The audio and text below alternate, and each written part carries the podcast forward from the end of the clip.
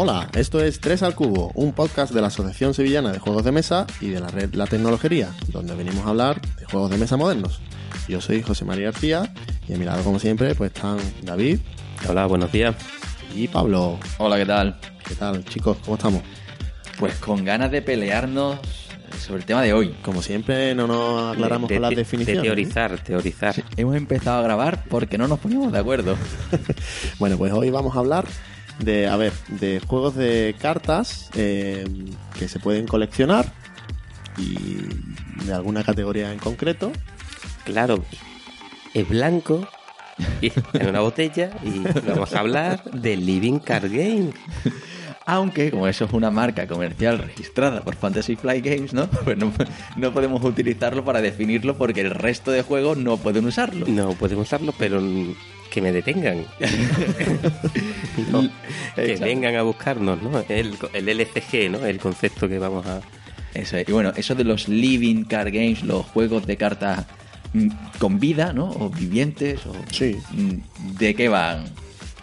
Pues nada, esto básicamente, bueno, aquí te deberíamos de empezar a lo mejor a hablar de, de lo que son los juegos de cartas coleccionables en general, ¿no? Empecemos tirando de historia antes de dar una definición. de eso. Y bueno, como juego de cartas coleccionable mítico y que De éxito, digamos. de éxito y que todavía sigue teniendo éxito 25 años después, ¿no? Pues está claro que tenemos que hablar de Magic, Magic el encuentro, El papá de todos los juegos. que es digamos el que exactamente el que salta la chispa, ¿no? De enciende la chispa de este tipo de juego, de Richard Garfield, que... otro que- mítico. Sí, sí, que tiene otros juegos por ahí. Sí, pero De- con- este rompió el molde. Sí, sí, de los que hablaremos. Y básicamente, pues este tipo de juego de lo que se trata son juegos de cartas en los que te tienes que hacer un mazo y para hacerte el mazo, pues eh, tienes un pool variable de, de cartas, ¿no? Eso Y- de pool. Bueno, Un perdón, montón, un, porrón de cartas, hombre. Un, un abanico de posibilidades, ¿no? Que eh, lo que te hace el juego es que te incentiva a que te vayas comprando sobres de cartas para ir ampliando tu juego con más cartas y más cartas y más cartas y no paran de, de sacarte pasta. Y puedas cambiar con tus amigos, ¿no? Claro. Tu, tu Sí. Lightning Ball por tu Giant Growth. Básicamente son los, los, los cromos de toda la vida, Los solo que se puede jugar con ellos, ¿no? Exactamente. Esto fue lo que realmente fue la revolución de, de Garfield, lo que pensó, que la gente cambia, igual que cambiaban cromos de jugadores de béisbol, que es algo que hay una mucha afición en Estados Unidos, pues cambiarían cromos de elfos. ¿no? Y, y realmente pues tuvo, tuvo un éxito eh, realmente arrollador, ¿no? Claro, porque al final es, es la suma de un juego más un formato de distribución. ¿no? Es decir, que el juego en sí es un juego... Normalmente estamos hablando de juegos de dos jugadores, hay excepciones, de Sí. uno, de varios, de tres o bueno, más. el original era, el- era Sí. un juego de dos jugadores, Claro. el Magic, que es un juego de lucha de magos, y competitivo y, y muy adictivo. Vas consiguiendo cartas nuevas, el, el placer de abrir un sobre, o por lo menos existía el placer de abrir el sobre, a ver si que te tocaba, convearlo con tus amigos. Claro, porque lo principal aquí era que los sobres eran, las cartas eran aleatorias. Que digamos que la para conseguirte la colección estaba fijada, pero conseguirte la colección completa en Magic era como algo complicado mm, si te dedicabas a comprar sobres. Claro, tenías que comprarte sobres y sobres y sobres. Entonces ahí aparece ese, esa palabra trading card game, ¿no? Que son los juegos de cartas eh, para comerciar, ¿no? Vamos, para intercambiar, ¿no? Lo que es el trueque.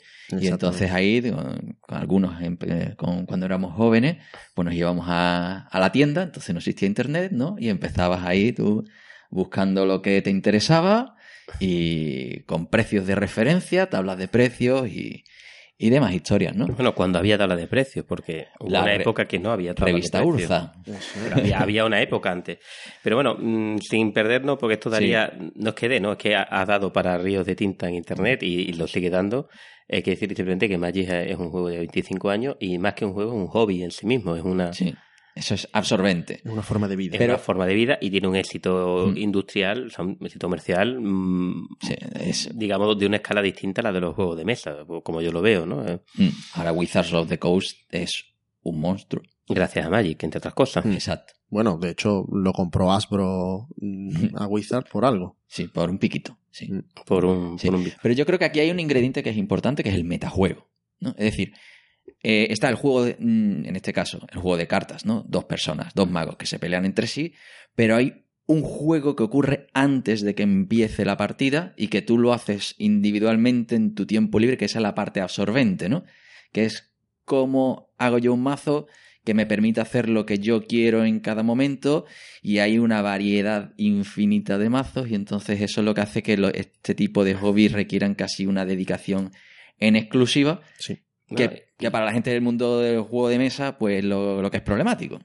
Pero bueno, además, en el caso del Magic, además tienes que pensar qué mazo hacerte y conseguir las cartas, que era como Claro. dos, dos juegos diferentes. Y cuando Además, las has conseguido te das cuenta de que no funciona. Y tenías que conseguir nuevas cartas. Y lo que hay que decir es que el éxito es tal que ha habido eh, a lo largo de la historia muchísimo, pero una gran cantidad de, de, de, de otros juegos que han intentado emular, seguir o hacer otros juegos de todo tipo, ¿no? De, de, Y de dudosa calidad. todos de dudosa calidad. Eh, Pablo tiene ahí un listado bueno de, de ejemplos. Sí, hombre. O contraejemplos. Sí, por ahí estaba el de el Sin City. un intento de llevar el, el juego el juego de ordenador, ¿no? Estaba de vampiro me parece que salió uno que sí tenía cierta Sí, el de vampiro cierta tuvo- comunidad. tuvo. Luego el, el de- del Señor de los Anillos salió bastante, También. ha tenido bastante éxito, sigue teniendo, Sí, sigue teniendo una cierta comunidad viva. En España lo, lo publicaba Jock. Exacto, que yo eh, hizo dos ediciones, se equivocaron con la tirada. Hubo ahí una historia bastante rocambolesca, ¿no? Sí, Eh, que que se encontraron, ¿no? Medio millón Sí. de cartas metidas en un garaje. sí, nos hemos quedado sin stock y de repente tienen un almacén lleno, ¿no? Y, Eso y sí habían pedido otro. Eso sí Eh, que da para varios podcasts ponerse sí, a hablar sí, de, sí, sí. de esa historia. Entonces, ahí todo el mundo, digamos, que intentó sumarse al carro, pero, pero bueno, mm, seguramente no había cuota de mercado para todos, los juegos no estaban, muchos de ellos, bien diseñados, y aquí además aparece uno que, que ha tenido la segunda edición del mismo autor de Magic the Gathering, ¿no? que es Netrunner. Hornet Runner, eh, yo no voy a hablar mucho, pero bueno, es No, de, los, de los originales, ¿no? es Jihad, El Sí. Señor de los Anillos son los que más me, me suenan a mí, como que tuvieron un cierto éxito. Y yo entiendo como éxito que mucha gente lo juegue, que haya torneos, que haya vidilla, que la gente Mm. pudiera ir a las tiendas a cambiar. No, y la, y la diferencia también que incluso que muchos de esos juegos, quitando Magic, prácticamente todos los demás han ido, han ido muriendo, la comunidad de jugadores ha seguido viva. Y que han seguido, evidentemente, a otro nivel, pero también han seguido jugando y evolucionando el juego eh, en plan fan-made. eh, Sí, por, sí, sí. por esa parte... Incluyendo el de Star Wars, también tiene bastante, Star Wars también. Es verdad. está bastante comunidad. Mm. Por eso, porque en la parte competitiva yo creo que lo que hace que mu- muchos de los que estamos en el mundo del juego de mesa huyamos de este tipo de juegos. Pero Por- es lo que lo mantiene vivo. Claro, eso es el- Eh, el- la que- parte del negocio. La parte del negocio la parte competitiva. Claro, es decir, aquí Magic lleva 25 años porque tiene un sistema de... hay- En cualquier ciudad tienes competiciones Sí, sí. Y, eso es lo que hace que, que la gente siga queriendo comprar más, ser mejor, estar a la última para sorprender y demás ¿no? en, los, distintos torneos. Pero para el jugador casual mm, y esporádico, tienes un juego que es perfectamente jugable, que es perfectamente divertido. Podemos coger una mm, las cartas de Magic que tenemos de cuando éramos jóvenes, volver a echar una partida y, y a lo mejor hasta nos divertimos todavía, ¿no? O de ese Netrunner original del 97 o de cualquier juego de esos, ¿no? Mm. Es decir, que aquí tú puedes ir de tranqui y comprarte uno un poco, unos cuantos sobres. Siempre tendrá la sensación de que te falta algo, ¿no? Pero bueno, que son jugables. Son jugables. Pero bueno, hay que decir que no vamos a hablar de los CCG que, que no, No. no han sido exitosos, sino lo- las cosas que han mutado ¿no? a partir de esa idea. Exacto. Y una de las principales mutaciones pues son estos, Living Card Game. estos LCG, ¿no? Que, que yo creo que... eh, ¿Cuál es el primer LCG que, que nace, no? Porque... El, el primero, además, es curioso porque es una mutación de un juego de cartas coleccionable a, a este formato LCG que es la llamada de Cthulhu de Card Game, el juego de cartas. Bueno, quizá primero mm, deberíamos de caracterizar cuál es la diferencia o cuál es, cuál es esa evolución que hacen los LCG sobre los CCG, ¿no? Claro que esto, además, en este caso ocurrió en medio. En medio, En medio de un juego, ¿no? Claro, es decir, tú tienes una colección mm, en el que comprabas sobres Aleatorio. y aleatorios Con ciertas rarezas cada carta, Eso. algunas más difíciles de conseguir. y de repente esto ocurrió muy al principio, pues transicionan a este modelo en el que, que es determinista, ¿no? Mm. Es decir, en el que tú cuando compras un mazo o un sobre, Sobre, sobre. sabes lo que te viene. Y digamos, la editorial te viene. Dice, aquí tienes esto. Entonces, claro, eso de repente es, pierdo la sorpresa. Claro, pe- pero el- yo creo que fue una forma de intentar atraer a más jugadores que a lo mejor no estaban en el Magic o, o crear un nuevo negocio, inventar un Sí. nuevo negocio. Porque el problema del Magic es que hemos hablado, Magic lleva 25 años y ha mutado muchísimo. Yo jugué en la época del Magic y no había Urza. Tú cambiabas con tus amigos según lo dibujo, lo bonito que era el dibujo, pero Sí. ahora hay todo un mercado y además la gente compra cartas y tiene un valor numérico y es una cosa Claro. mucho más complicada. Es más, la primera y segunda edición, que al final tenía el mismo pool de cartas en Magic, tenía el ante. Es decir, era una apuesta. Sí, sí, Sí, uy, sí, madre sí, mía, sí. vaya locura. Claro, tú cogías la primera carta. cartas. Claro, y había aleatoria. Sí, la sí. primera del mazo. que podía ser un- una porquería o O- una rara. O un Black Lotus. Yo he jugado con antes. Yo empecé jugando con antes. Claro, y ha- había cartas Estás loco, tío. con, con ese Una ante. locura, una locura, una locura. Claro. Entonces, había cartas que te permitían cambiarlo durante el juego y cosas así. Entonces, esas fueron las primeras baneadas y, y eliminadas del juego porque vieron que aquello pues no terminaba de funcionar. Entonces, Nada. desde la primera edición, bueno, segunda edición en este caso, empezaron a mutar, ¿no? Entonces, al final, estamos con un modelo que va mutando y va haciendo pruebas. Pero ya en el 2000, ¿de qué año es? El- 2008. El, 2008 ya estamos hablando de Magic, es toda una industria, eh, hay páginas web que te venden las cartas, te puedes comprar las cartas a precios bien conocidos de mercado y entonces vi- vieron que era imposible, era imposible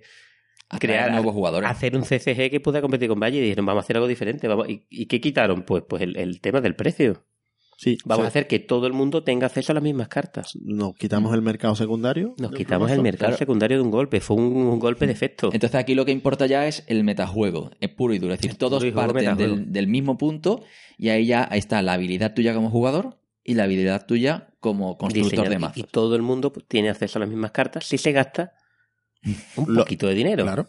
Exacto. Ya luego el ritmo puede ser mayor o menor. Aquí podemos discutir también si, es- si en realidad es un modelo más económico, o más accesible o no. Es un pseudo préstamo. Porque si te sacan una expansión de 15 euros todos los meses, tú tienes una letra. Tienes una letra que pagar. Eh, eh, yo, como nunca he comprado un LCG, voy a hacer la primera, la primera pregunta. Bueno, porque decir. eh, ¿no? Eh, tú has jugado mucho a los, a los a Netrunner, ¿no? Sí, a Netrunner he jugado demasiado. Demasiado, ¿no? Así que tenemos una, Sí, un, un, junkie de primera mano. Sí, es decir, aquí tenemos a José Mari que va a torneos, ¿no? Va a torneo, eso lo define todo. Exacto. Y no- David eso- y yo... Por eso me miran de reojo en El- esta mesa ahora mismo. Le hace trampa a los niños de 10 años para ganar. No, no, no, no. no. Les engaña. Eso lo hacían el Malle, no, pero tampoco. Yo, yo lo he hecho. Sí, entonces, bueno, digamos que ellos empezaron, ya un poco por avanzar en esta parte de la historia, ¿no? La llamada de Cthulhu en 2008 y, y empezaron a crear esa necesidad de un competitivo, pero ya con un pool cerrado. eh, y entonces empiezan a sacar, claro, para eso con un solo juego no te da. Necesitan mm, más. Y ellos Bueno, empezaron con Juego de Tronos. Todo eso fue Fantasy Flight, ¿no? Eso, Fantasy Flight empezó con Juego de Tronos, la primera edición, ahora veremos que hay una nueva. Luego empezó con una licencia De de, Warhammer. de Warhammer, que fue el Warhammer Invasion, eh, de 2000, el siguiente año. Y ya como con esos tres juegos empezaron ellos a organizar sus torneos y, y tal, ¿no? Y empezó a coger cierto músculo. Y, y eso, prácticamente tenemos una periodicidad mm, mensual Sí. y luego tenemos como grandes cajas, ¿no? Como... mm, Sí, bueno, suelen, suelen mandar eh, eh, mensualmente más o menos, suelen sacar lo que ellos denominan, bueno, en cada juego se llama de forma distinta, ¿no? Pero es una especie de ciclo, de digamos, sobre una temática más o menos Mecánica, conexa, mecánica conexa. Eh, van sacando el modelo de ellos normalmente son unas seis cajas, son unas seis packs, ¿vale? Y los van sacando mensualmente. Y luego al final de esos ciclos, pues en la mayoría de juegos lo que hacían, lo que hacen o hacían es eh, poner una caja grande, ¿no? Con más cartas, ¿no? Los packs estos son, son un carta, son 60 packs. cartas. Sí, exactamente, son pequeños. Cuatro sobres. Bueno, sí, más o menos. Y el- la caja grande, pues que te amplía mucho más el juego, te da como un subidón en ese momento.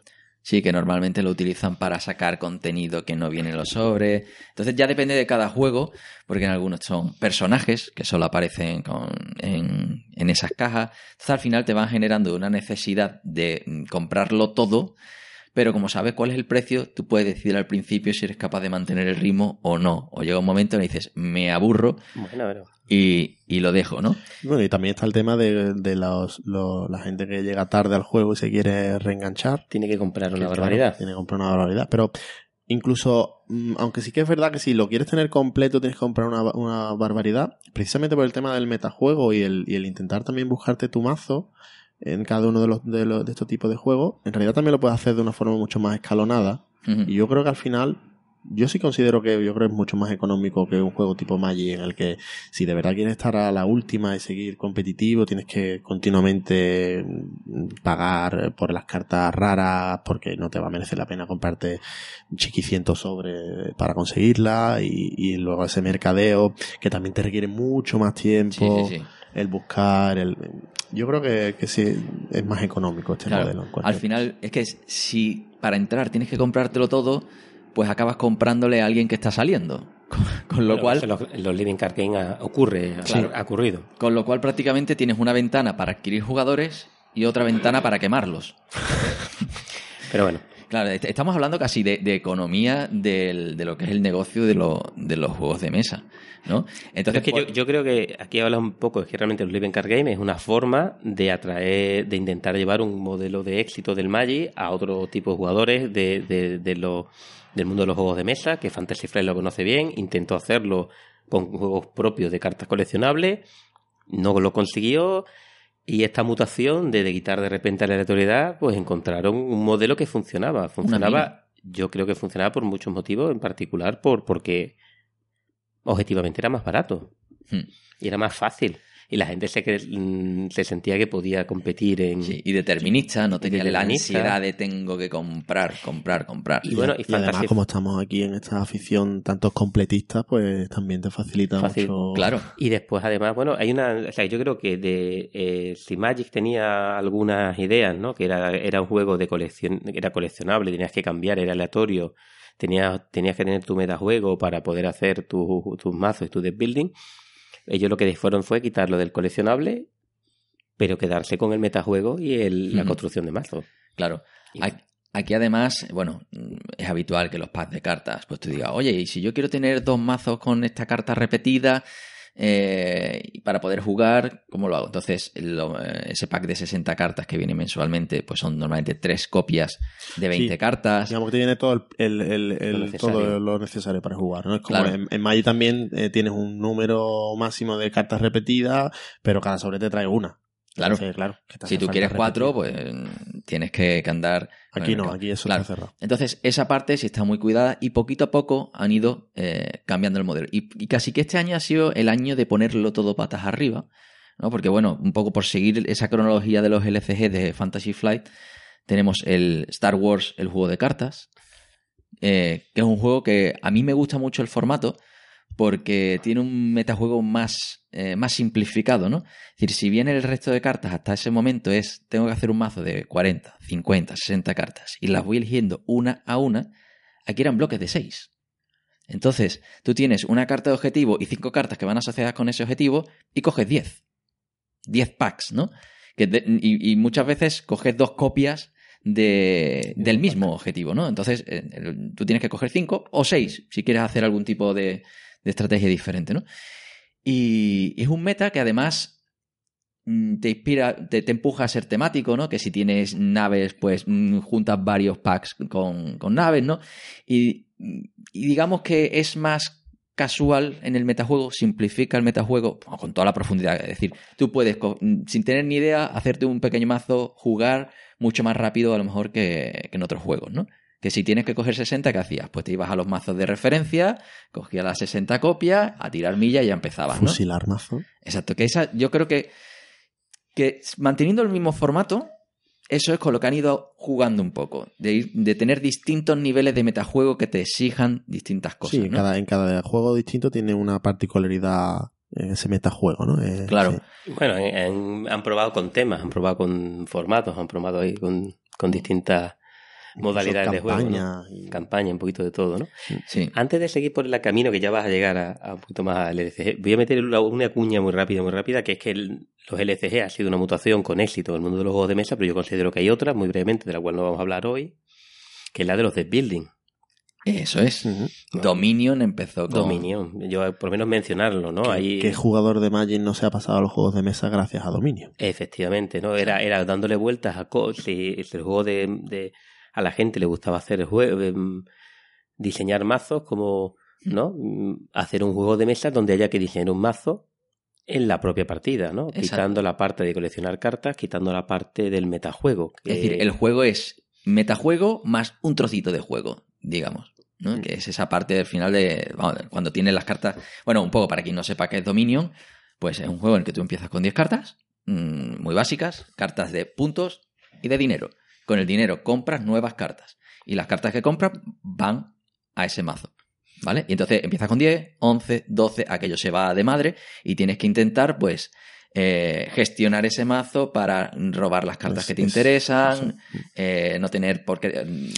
Bueno, Construcción de mazo. construcción de de mazo, que- ¿vale? que creó un nuevo género de juego de mesa mecánica que nueva. creo que, que además todo el mundo que ha jugado al Magic lo jugaba se, se sentía identificado porque estaba inspirado en el diseño de mazos de los juegos de cartas coleccionables pero en una partida de Sí. media hora 40 minutos Solo que Dominion luego pues sacó como siete cajas diferentes, pero bueno, bueno lo que varía y, y sigue hijos, sacando. y los hijos de Dominion porque o sea Bueno. cuántos millones de? Thunderstone, que, que, que- que realmente como juego tiene más juego que Dominion, y a mí me gusta más en algunos sentidos, ¿no? hay millones de juegos de, de construcción de mazos Claro, a día de hoy Además, eh, digamos que se cogían, creo que eran 10, No 12 puede- cartas, ¿no? Diferentes. Y, mm, y en una caja venían 25. Con Sí. lo cual, eh, siempre había un reto nuevo, en cierta forma, con las cartas que tú tenías, es cuál es la estrategia que voy a seguir para mm, construir el mazo más rápido para alcanzar el objetivo, ¿no? Y eso era metadona. Directamente. Bueno, es un juego de mesa con una mecánica que es muy divertida, que era de crearte tu propio mazo y ser Mm. más inteligente, más eficiente que a los Sí. del Magic, las, las probabilidades, las Pero- cosas Buscarte esas, tu combo. tus combos, tu... Sí. Eso es. Pero Do- Dominion se ha diluido un poco en el tiempo por lo aparatoso a lo mejor del mantenimiento, ¿no? Bueno, ha ido bueno, evolucionando también la mecánica. En, No gastéis el tema que, Sí, que- eso que da podemos otro, para otro podcast. podcast. Solo comentar que creo que de los hijos bastardos de, Sí, pero de las mutaciones del Magic. Exacto. Todavía ahí le queda un tiene mucho un tipo de juego que tiene mucho margen de mejora y ahora mismo casi que, que la gente todavía está en busca de ese santo grial, ¿no? Que, que termine de, de sacarle punta al género, ¿no? Y aquí ya mm, por hablar de cosas raras, que este creo que no lo habéis probado, el Millennium Blades. Es un juego en el que cada jugador interpreta a un coleccionista de un trading card game en tiempo real. Me hablaste de Eso- ello. eso- ah, ya, ya, sí. Yo Vale. he escuchado Sí. algún, me- podcast me- comentando. un juego que Un juego hay- sobre el metajuego. Sí, un, juego juego- sobre el metajuego. Exacto. Eh, es una locura. Es una locura y en, en- en el que además, No si, os lo compráis, es, es difícil encontrar, pero si os lo compráis, cogerlo de segunda mano, ¿vale? Porque te venían mm, el dinero, eran paquetes de billetes que tenías que, que poner, pues no sé si eran 10, 12, porque yo lo compré de segunda mano, y, y poner una cintita, ¿vale? Como si fuera un fajo de billetes, ¿no? Y eso era lo que tú ibas utilizando para, para comprar. Dios y había cartas y, y- y montones de colecciones diferentes y entonces el objetivo era, mm, bueno, digamos que esas cartas pues iban combando unas con otras en un tablerito, tú jugabas 6-7, que era como tu estilo de mazo con el que ibas y competías, ¿no? Muy exótico, estresante, absorbente, eh, de, de los juegos que merece la pena probar mm, por la experiencia, más que otra cosa, más que jugarlo de forma habitual, ¿no? Eh, Desde punto eso suena, suena a truño, ¿no? Lo vendí. Ahí lo, ahí lo vemos. Hasta ahí. No lo vamos a probar hoy, ¿no? No. Otro día. Otro día. Bueno, Bueno, entonces estamos ese 2012 y aquí llega como ese punto de inflexión dentro del GCG que es Android Netrunner, Qué ¿no? grande. que es tomar ese Netrunner del 97 del mismo autor de Magic, Richard ¿vale? Garfield. de Richard Garfield, mm, que era un juego que tenía sus, mm, que evidentemente había envejecido mal, por decirlo de alguna forma, ¿no? Que tenía muy buenas ideas eh, y del que mm, hablaremos en detalle, porque tenemos un enfermo aquí, ¿no? que le sumaba un universo, Android, ¿no? Sí. Eh, y entonces en esa mezcla, pues sacaron un juego en conjunción con Wizards of the Coast, que era quien tenía la licencia de este juego Netrunner. verdad. ¿Vale? Entonces, claro, en connivencia. Y, y aquí hay uno de los problemas de Fantasy Flight que es utilizar licencias. Sí. Las licencias expiran y llega un momento en el que se acaban y tiene que renegociar y muchas veces pues mira si las cifras te salen o no. ¿Y por qué digo eso? Porque tenemos ahí Warhammer Invasion, que era, Lo han matado. claro, la época en la que Games Workshop El Conquest, ¿no? El- el- Claro, es que Warhammer ya te estás adelantando. No, no, el Invasion de 2009, Murió. que es del mundo Warhammer. Sí, murió y luego ya. está Warhammer 40.000 Conquest. Conquest del 2014.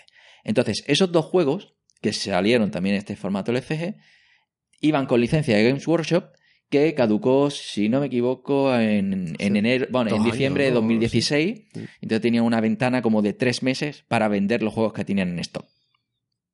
¿Vale? Sí, sí, Eso o sea, fue. Tenían que vaciar Sí, la, regalaban. los Claro. ¿no? Porque cuando firmaron el contrato, digamos que Games Workshop, esto de los juegos de mesa, no lo veía. Y ahora sí. Y ahora y sí. Y entonces es cuando han empezado ellos a, empe- a, a meterse dentro de este, de este negocio, ¿no? Ya hemos visto un ejemplo de, creo que fue Wizards of the Coast con el Lords of the Waterdeep. ¿No? Sí, claro, lo- Claro. Sí, es verdad. Sí. Exacto. propio. Es decir, es- ese fue su, su intento, digamos, su primer intento de juego de mesa. tienen más, Tie- tienen sí, más, sí, tienen han sacado más, utilizando sobre todo el, El el mundo de John Dragons. de Dungeons and Dragons y de Forgotten Realms, ¿no? Sí. Y, y eso, digamos que aquí, de repente, Fantasy Flight, que era una editorial pequeña, toma mucho poder, se fusiona con Asmodee y tenemos ahí a Hasbro, por un lado. Por otro lado, a Games Workshop y por otro, Asmodee, ya empresas con cierto músculo y que empiezan a mirársela. Entonces, eh, bueno, 2014. mm, en 2013 termina ese Warhammer Invasion, prácticamente termina el, el- el Warhammer normal, sale el 40.000. Eh, la llamada de Cthulhu, Juego de Tronos primera edición, termina en 2015. Y de repente aparece eso, la muerte del LCG, ¿no? Sí. Bueno, Bueno, Juego de Tronos no murió, ¿no? Juego de Bueno, Tronos Exacto. Juego de lo Tronos. mataron para Sacaron- revivirlo. Exacto, digamos que sí. hicieron una reorganización, lo que tendrían que haber hecho en el Magic hace muchos años, ni nunca se atrevieron a hacer directamente. Sino- exacto. Lo tiraron todo. Sí. Y dijeron, vamos a hacerlo bien. Llega un momento en el que después de, eh, estamos hablando, 2008 a 2015, de- después de siete años, pues dice, hay muchas palabras clave aquí, hay cosas más simples, mecánicas Claro, que hemos ido descubriendo. Claro, entiendo que también, como fue uno de los, de los dos primeros LCG que también sacaron, pues yo creo que, claro, llegó un momento en el que la experiencia que tenían, pues, no era lo mismo que, Que al que al principio.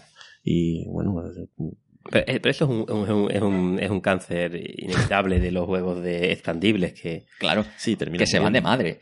Bueno, van mutando y nunca se sabe dónde van a El llegar. equilibrio también, porque claro, aquí normalmente en todos estos juegos, digamos que Magic tiene cinco, mm, cinco colores, ¿no? Entonces, eso ha sido también uno de los ingredientes del juego en sí, no del metajuego, ¿no? Pero que condiciona también el metajuego. Es decir, tú normalmente eres de una parte de todo ese juego, ¿no? Entonces, si tú en Magic tú tienes tus colores con los que juegas. Bueno, hay veces que mutan, ¿no? En, en el caso de Juego de Tronos, tu, Tu patatita familia. te tira para... mm, Yo soy Lannister, yo soy Stark. No, no, a mí me gusta el negro. Eh, ahí cada uno tira para, para donde quiere, ¿no? Entonces, mm, claro, te encuentras que a lo mejor a ti te gusta mm, Greyjoy, mm, pero es una porquería. O todo lo contrario, ¿no? No te gusta, pero lo juegas porque es lo que realmente hace ganar, ¿no? Y revisa mucho las estadísticas de los torneos, que eso sí les sirve también Mm. para, para ver primero qué es lo que la gente juega y luego qué es lo que gana, ¿no? Y entonces con eso hay mucho de, de agua fría, agua caliente, ¿no?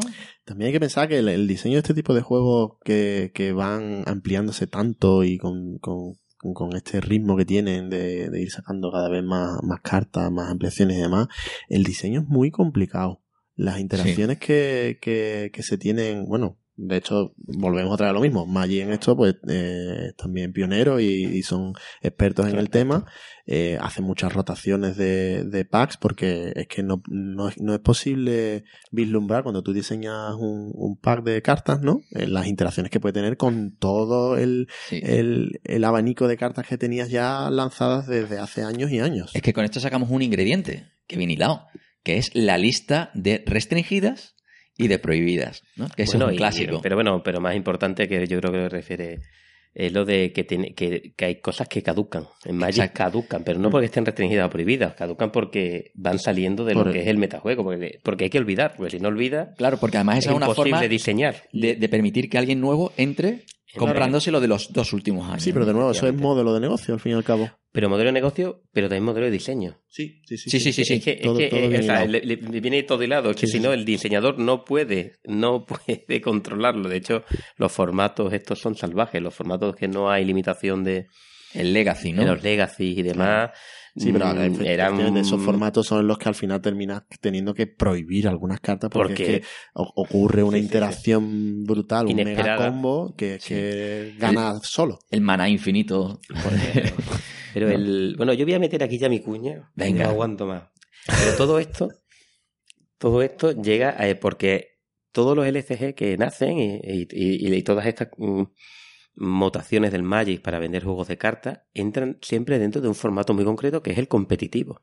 Son todos Eso es. juegos en los que hay normalmente de dos jugadores. Hay variantes de multi- multijugador, pero el juego básico es eh, Un cara a cara. Un cara a cara. Ya ni siquiera- Mi mazo contra tu mazo. Mm. Hay algunas condiciones de victoria. Y además entra mucho el juego organizado. Sí. Los torneos son importantísimos. El metajuego nace por, por los torneos, por saber qué te vas a encontrar. Hay malas personas peleándose, digamos, mirándose mal. A los niños Es que tú les- las has les- barajado y has les cortado a la derecha. por su- sí. ahí- Eso sobre todo en Magic. Eso... Sí, eh, Eh, hay que decir que, verdad, que creo que, y me voy a tirar un poco al barro, pero es verdad, el, el ambiente de los torneos de Magic siempre ha sido muy nocivo y lo- el ambiente de los, de los LCG creo que siempre ha sido más tranquilo. Totalmente de acuerdo. O sea, la- Sí. las comunidades de juego en LCG mm, Son más tranquilas. son mucho más tranquilas. Eh, Son- eh, na- nadie abusa de los niños de amigables. 6 años y le No. engaña con las reglas ni le quita También- su- las Lotus por, No por sé, un no, Lightning. no sé si quizá por la- las mismas características del, del modelo de negocio que tienen cada uno de los juegos, puede ser. Los jugadores, Los jugadores también. los premios son menores. Sí, bueno, premios son cartas, Claro. normalmente. Son promo- además son, Son cartas promocionales. promocionales con un arte diferente, no, no introducen nuevas cartas. En Magic estamos hablando de, De dinero. dinero. Ujú. Sí. De grandes cantidades de dinero en, en torneos ya de muy alto También nivel. hablamos que el- la, la compra mínima en un LCG suele estar en 15 euros de precio en tienda, ¿no? Para los packs de 60 cartas, pero en Magic tienes el sobre de mm, 3 euros, ¿no? Yo a lo mejor me quedé en No, el, no, en el café de quedaste- te 60 quedaste, céntimos. te quedaste en el 60 céntimos. Tiene que estar ya los 4,75 5 Bueno, euros. no, O para arriba, no sé. No Sí, sé, sí, bueno. De 4 euros para arriba. Exacto. Entonces, digamos que eso también permite que haya jugadores más jóvenes en el mundo Magic, seguramente, porque estratifiquen es- Bueno. esas compras, ¿no? No hay, Quizá. no hay tanta gente mm, menor, digamos. Pero, pero en Pero bueno, ahí nos, nos estamos desviando porque estábamos con el formato del el competitivo de- A. El- el- lo que me comentaba, ¿no? Porque además, el, deliberadamente me salté un juego de 2011 que El- fue el que empezó con el esto. que empezó con esto. ¿Cuál fue el primero? El Señor de El los Señor Anillos. de los Anillos. Porque la idea es que Fantasy Flight Game pues sigue buscando posibles tipos de juegos y, y mutaron algo pues absolutamente diferente, que era vamos a hacer un juego que no es competitivo. Es un juego cooperativo. De hecho, bueno, he hecho un juego, si me apura, que se puede jugar en solitario Contra la máquina. contra la máquina. Exacto. Que eh, yo la primera vez que lo oí dije, menuda tontería. Esto es absurdo, pero ¿qué, clase de, de- de- de absoluta basura de juego me quieren vender con, con la franquicia del Señor de los Sí, Anillos? y Yo la fui el primero que lo pensé. Sí, y la siguiente imagen er- eres tú con el juego en la estantería. Sí, bueno, tardé un montón, ¿eh? Tardé muchísimo, tardé varios años. Yo creo que yo, yo recuerdo haber pensado lo mismo. Digo, yo dije, ¿para qué quiero jugar solo? ¿Para qué quiero jugar solo? Vaya basura de juego. Qué tontería. Y encima, y además yo decía, y encima me quieren 15 euros cada, cada mes, pero esta gente está, está loca. No, pero atrajo un nuevo tipo de jugadores que es la gente del mundo del rol. Es decir, porque tiene un ambiente, tú juegas contra un sistema y aquí lo que te venden son aventuras. Campañas, ¿no? Exacto, campañas. Bueno, Pero te en ponen... Este caso, en este caso, como, habla- no, como no vamos a hablar mucho, muy brevemente, son realmente no eran campañas. Te ofrecen, eh, aunque están hiladas Sí. con una historia, no hay una campaña, no mejora tu mazo, no mejora tu, no- sino que son retos individuales Sí, ligados por la historia o no, o por el tema, pero son retos individuales en el que tú, eh, la clave fue que los hicieron difíciles. Hmm. Relativamente difíciles para que tú tuvieras que hacerte tu mazo para vencer a la máquina. Sí. Intentar optimizarte tu mazo para. Claro, es- es- Era deck building, porque es la clave del Señor de los Anillos. Tiene mucho de mucho metajuego. ¿Vale? Y, y además, de bueno, tú building. empezabas eligiendo personajes eh, y, Y cartas de los y personajes, cartas. es que no- Y esos personajes pues se tenían que ir enfrentando a lo que fuera saliendo del mazo. Tenías como distintas etapas. Y esas etapas, pues, mm, bueno, había algunas más fáciles, otras más difíciles, pero luego, mm, la- a ver, pierdes el factor sorpresa de la primera partida, ¿no? La primera partida no sabes lo que te viene, haces un mazo completamente a ciega, pero luego tú vas viendo qué es lo que no te ha funcionado Y podías hacer y cambias hasta que al final acabas con un mazo con el que eres capaz de pasarte esa aventura, ¿no? Mm, ahora, coges la siguiente de la misma historia, la que continúa, ¿no? Y tienes que volver a cambiar. ¿no? Y tú coges ese mazo y dices, ya es todo fantástico, y te pegas una castaña que no dura ni dos turnos. No, no, era, hay que inventar el- lo que te comprabas, efectivamente, porque ¿dónde entra el formato LCG? Cada mes te vendían una nueva partida, una nueva aventura, un nuevo reto, y además te daban pues algunas cartas nuevas para poder ampliar tu pool. Eh, es decir, de cada uno de los colores, como ha dicho siempre colores, eh, te venían tres, cuatro cartas nuevas y las cartas para una nueva aventura. Y tú pagabas por realmente lo que estabas pagando era por una por un nuevo episodio, ¿no? un nuevo reto con el que encerrarte. Sí. Y quizás los diseñadores, yo no conozco, no, no recuerdo el nombre, pero hay que decir que, que creo que tiene una cierta fama porque es verdad que, que hicieron un gran trabajo, sobre todo en los primeros ciclos, intentando que las partidas fueran relativamente diferentes, los retos fueran distintos, no eran muy diferentes unos retos de otros porque las reglas especiales y las cartas que introducían en cada reto pues eran eran cambiaban la partida eran muy diferentes y realmente pues la gente pagaba por un, un- un nuevo episodio, un nuevo capítulo de la, de la serie que ellos vivían y además tenían todo el meta el metajuego. Fue un, como juego, vamos, yo, yo lo compré, eh, lo he tenido, no, mm, aunque ahora lo, lo vendí, lo vendí por, por, porque nunca más lo íbamos a volver a jugar porque salió otro juego del que vamos a hablar Exacto. después. Pero me parece un, es un juegazo. La Sí. verdad, es un, un juegazo muy euro, muy duro, tiene mucho de building, mucho de optimizar, mucho de combo. Sí. Además, a la gente que le gusta el Magic, pues había distintos tipos de mazos, podías ir, dependiendo de los colores, podías tener mazos de lucha, de no lucha, de, de correr más, de correr, no sé, eran diferentes. Cada, cada color, digamos, mm, utilizando ese estándar, eh, tenía su alma, ¿no? Y su forma de jugar asociada, al- a lo mejor un poco sutil en algunos sentidos, ¿no? Y el mismo diseñador, ya que lo, ha, que lo has dicho, ¿no? Que es Nate French, es el que diseña, y yo creo que aquí ya podemos enganchar con, con ese primer juego, porque aquí hemos- llevamos una intro bastante profunda, porque el tema da para... Lo de intro n- es No. un eufemismo. Sí, sí. El- no esto no hay más que esto, Pe- Sí, sí. Pablo. Esto es el, el metapodcast, ¿no? Esta podcast. No, y, y bueno, aquí ya damos el salto al año 2016, ¿no? porque en el 2015 habíamos dicho que se hacía la reedición de Juego de Tronos, y ahora llega Arkham Horror, el juego de cartas, ¿vale? Arkham Horror no confundir con el juego de mesa, ¿de acuerdo? Y luego digamos que es un- una vuelta a ese juego cerrado un año antes, que fue la llamada de Cthulhu, que a mí lo que me chirriaba de eso, digamos, en Cthulhu, el, el mundo Lovecraft, pues mm, tienes unos bichos mm, con los que no te puedes pelear porque te comen, ¿no? Y se pasa mucha, mm, mucha hambre. No le cojas cariño a tu personaje porque muere, ¿no? Ese es un poco el espíritu eh, chuloide. Y, y entonces, en ese mundo, que te venga un juego eh, competitivo, a mí me chirriaba, ¿no? Que hubiera no- investigadores contra policías. Tú no tenía sentido ninguno. había- temáticamente no encajaba, ¿no? No, no, ninguno. Y ninguno. era, estaba muy pegado, el tema pegado de narices, ¿no? Entonces, este Arkham Horror de repente surge como un juego cooperativo con ese mismo alma del Señor de los Anillos, pero en el que se introduce el concepto de campaña, ¿no? En el que sí que aparecen esas aventuras hiladas que están pensadas para ser jugadas con el mismo mazo, ¿no? Aquí hago un paréntesis, por el Señor de los Anillos sí que estaban las aventuras de saga, Sí, pero que eso está fue un- posterior todo. Claro, que eso es lo que ha conseguido un poco revitalizar el, el juego con las expansiones, pero lleva chorrocientas No, yo, yo expansiones. de Señor de los Anillos solo voy a comentar que es un juegazo y además que si alguien quiere saber más es que tiene su propio podcast, su propia Sí. comunidad. Y si no quieren gastarse el dinero, en breve sale una implementación. Está implementándolo en un- una versión de juego En online Steam. en Steam. Uh, pepino. Sí, Acá- sí, sí, sí. Ya tienes tu Navidad No, descubierta. no lo sabías, ¿no? No lo sabía. Pues, Eh, Una primicia para David, para el resto a lo mejor. no. Pero eh, eh, es que Ve sacando la chequera. Mientras que no funcione en el iPad no puedo jugarlo. es así de triste. Bueno, entonces para... Eh... Sí, va, ahí caeremos, Bueno, pero bueno, sí. Eh, este, el Arkham Horror, digamos que eso, introduce ese concepto de, de campaña y está pensado, digamos, el mazo es tu personaje, mm, que tiene sus debilidades, ¿no? porque aquí en el mundo Arkham la gente se vuelve loca, ¿no? Y, y entonces, pues de repente tu personaje se vuelve loco y hace cosas que tú no querías hacer, digamos, el mazo juega contra ti. Eh, y tú lo que tienes, pues, son armas, aliados, eso es lo que forma parte de tu, de tu mazo, ¿no? Y tienes una serie de... Tienes un tablero, realmente. Es decir, las aventuras aquí Sí, bueno. forman, son, son localizaciones y eventos y personajes. Tiene un mazo de eventos personajes, por un lado, y un mapa que puedes ir descubriendo. Y digamos, ese mapa son cartas que te dicen cuáles están conectadas con cuáles.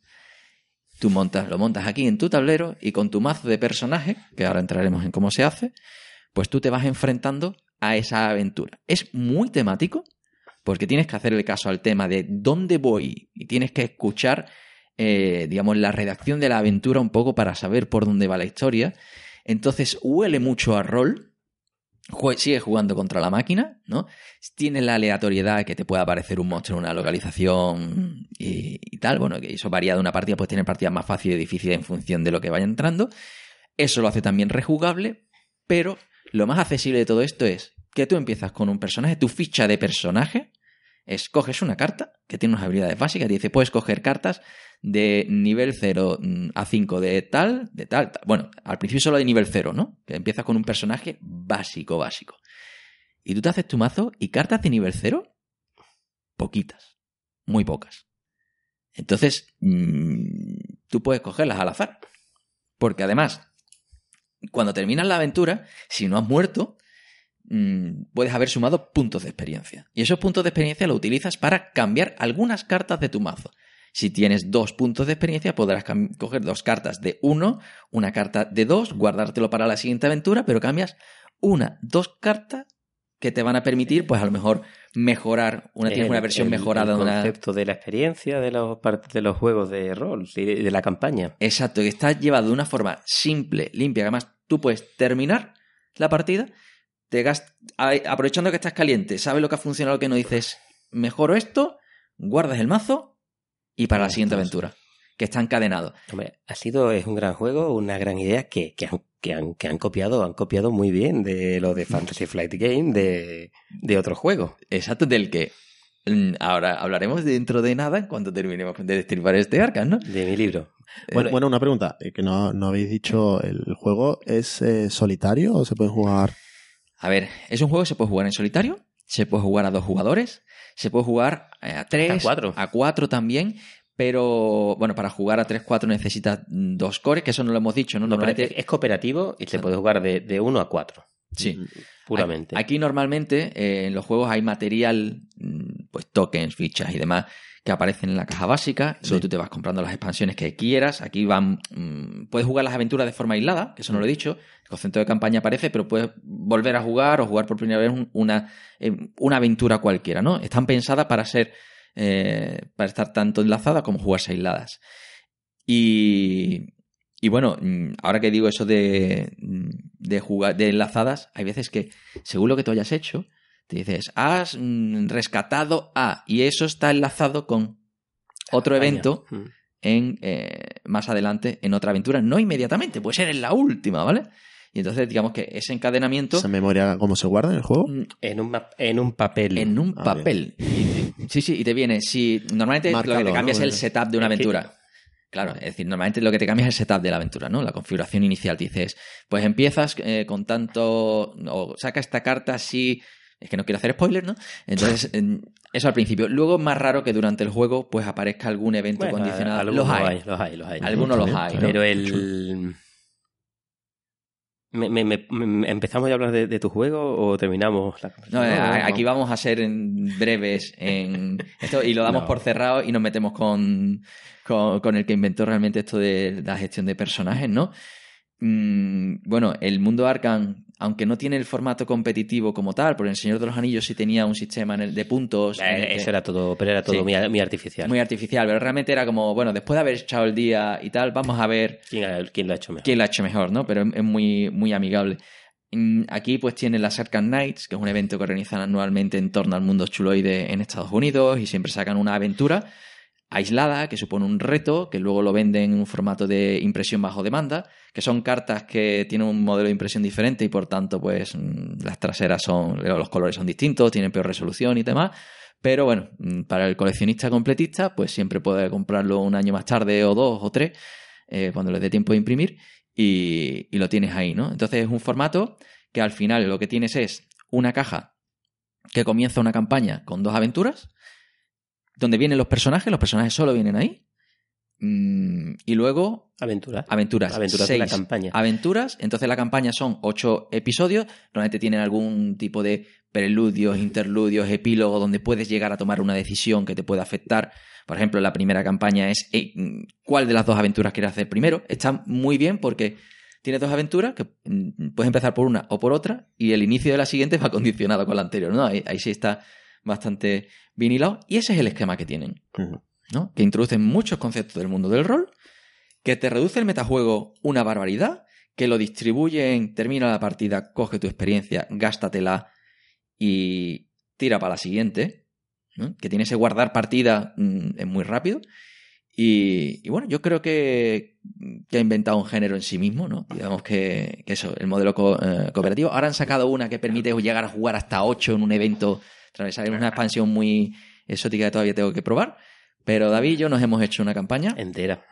Entera.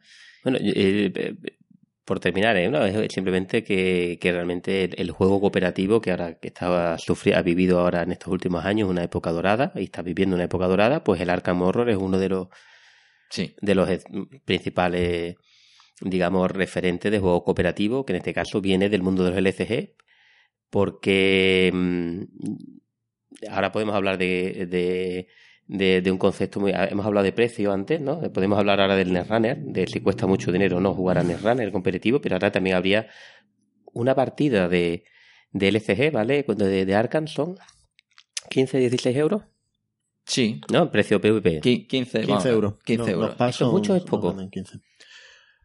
Es solo una partida, porque Una yo creo partida. que el, el del Señor de los Anillos, por ejemplo, sí que te da a lo mejor más porque lo mejor es más complicado, ¿no? Hacer... ¿no? Bueno, Digamos efectivamente, lo- lo eh, eh, varias pero veces, en ¿no? cualquier caso es una partida. La del Señor de los Anillos puedes tener que repetirla varias veces. Aquí también podrías repetirla, pero Sí, quizás quizás tiene menos sentido porque es una campaña, pero es mucho es poco dinero. A ver, es más fácil el nivel de, de complejidad. Es decir, todas las aventuras casi todas las terminas. O digamos que terminas, pero te dices, has muerto, ¿no? es decir, tiene un, tiene un final. Y, y es más amigable en ese sentido. Hombre, Está es- más pensada para encadenar. Pero, si Pero- estamos hablando no. de dinero. Sí, pero te digo, La, la pregunta sería, ¿es rejugable? Sí, puedes volverla a jugar, pero pierdes el factor sorpresa en algunos sentidos, ¿vale? Pero, ojo, Vamos, vamos a ser son realistas. tan diferentes So- uno de realistas. otro. Eh, Pablo y yo hemos jugado la primera campaña entera. ¿La volveremos a jugar alguna vez entera? No porque tenemos otra ya. Ahí está. Ahí está. Ahí es donde yo quería Oh, llegar. claro. Os han enganchado totalmente. Se enganchan. Sí, y va más rápido de lo que tú Pero eres capaz de tú, jugarlo. y entonces los 16 euros, ¿los pagas o no? Ahí lo dejamos. Ahí lo dejamos. No, no, yo quiero que os mojéis. No, yo, a ver, Tú, el ¿Tú niño de? Netrunner, tú has vivido por ahí, pero por lo, pero lo Lo que pasa competitivo es que es diferente. es diferente. Sí, es muy diferente. Eso es sí lo reutilizas mucho más. Es claro. distinto porque... tú te puedes autoconvencer de que con lo tuyo eres competitivo. No, ya no tengo que comprar más. Hombre, al final es un concepto como el, el concepto del legacino, que no sé si alguna vez lo hemos comentado, pero bueno, eso ya también da para hablar mucho, ¿no? De, Juegos de que van juego- rompiendo, juego descubriendo, abriendo. que una vez que juegas una vez, no lo, no lo vuelves a jugar más. Porque Sí. no puedes. Esto, a decir, este caso no es, tan, no, es, no es así. Tú puedes volver a jugar la campaña. Lo que ocurre ¿no? es, es parecido en el sentido de porque a lo mejor, sí, no te digo, no, a lo mejor dentro de cuatro años te da otra vez por sacar el juego, pero, Mm. pero cuando acabas la- de jugar una vez, la partida no te apetece volver a jugarla. Yo es que creo que tienen un factor que mm, mecánicamente cada partida es radicalmente distinta, ¿no? Mm, Teníamos una en la que estábamos en un tren Bueno, y tú te veías en vagones y digamos la localización en vagones encadenados. la del otro- bar que salía ardiendo. Sí, y, y- y tú estás realmente en el bar, tú estás estresado y demás. ¡Spoiler!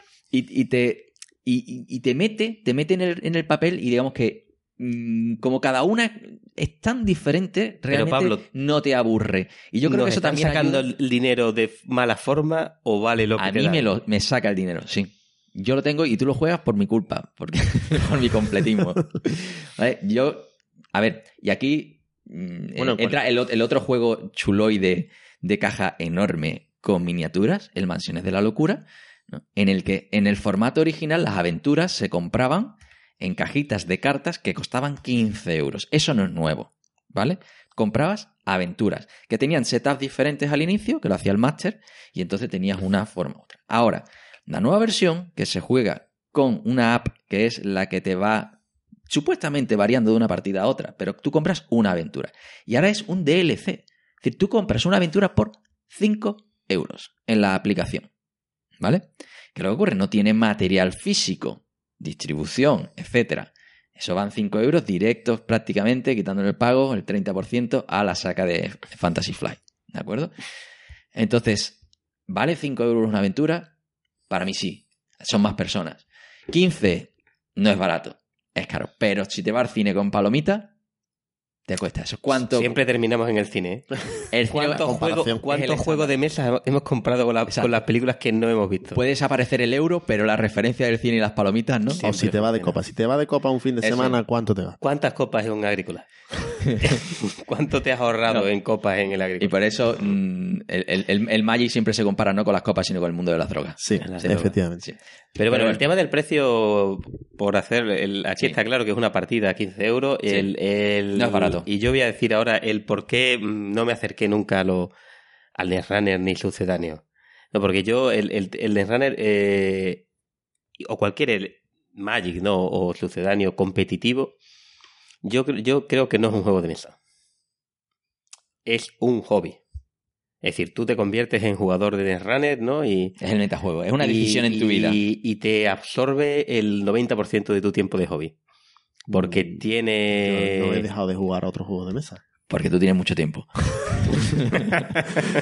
Eh, discrepo.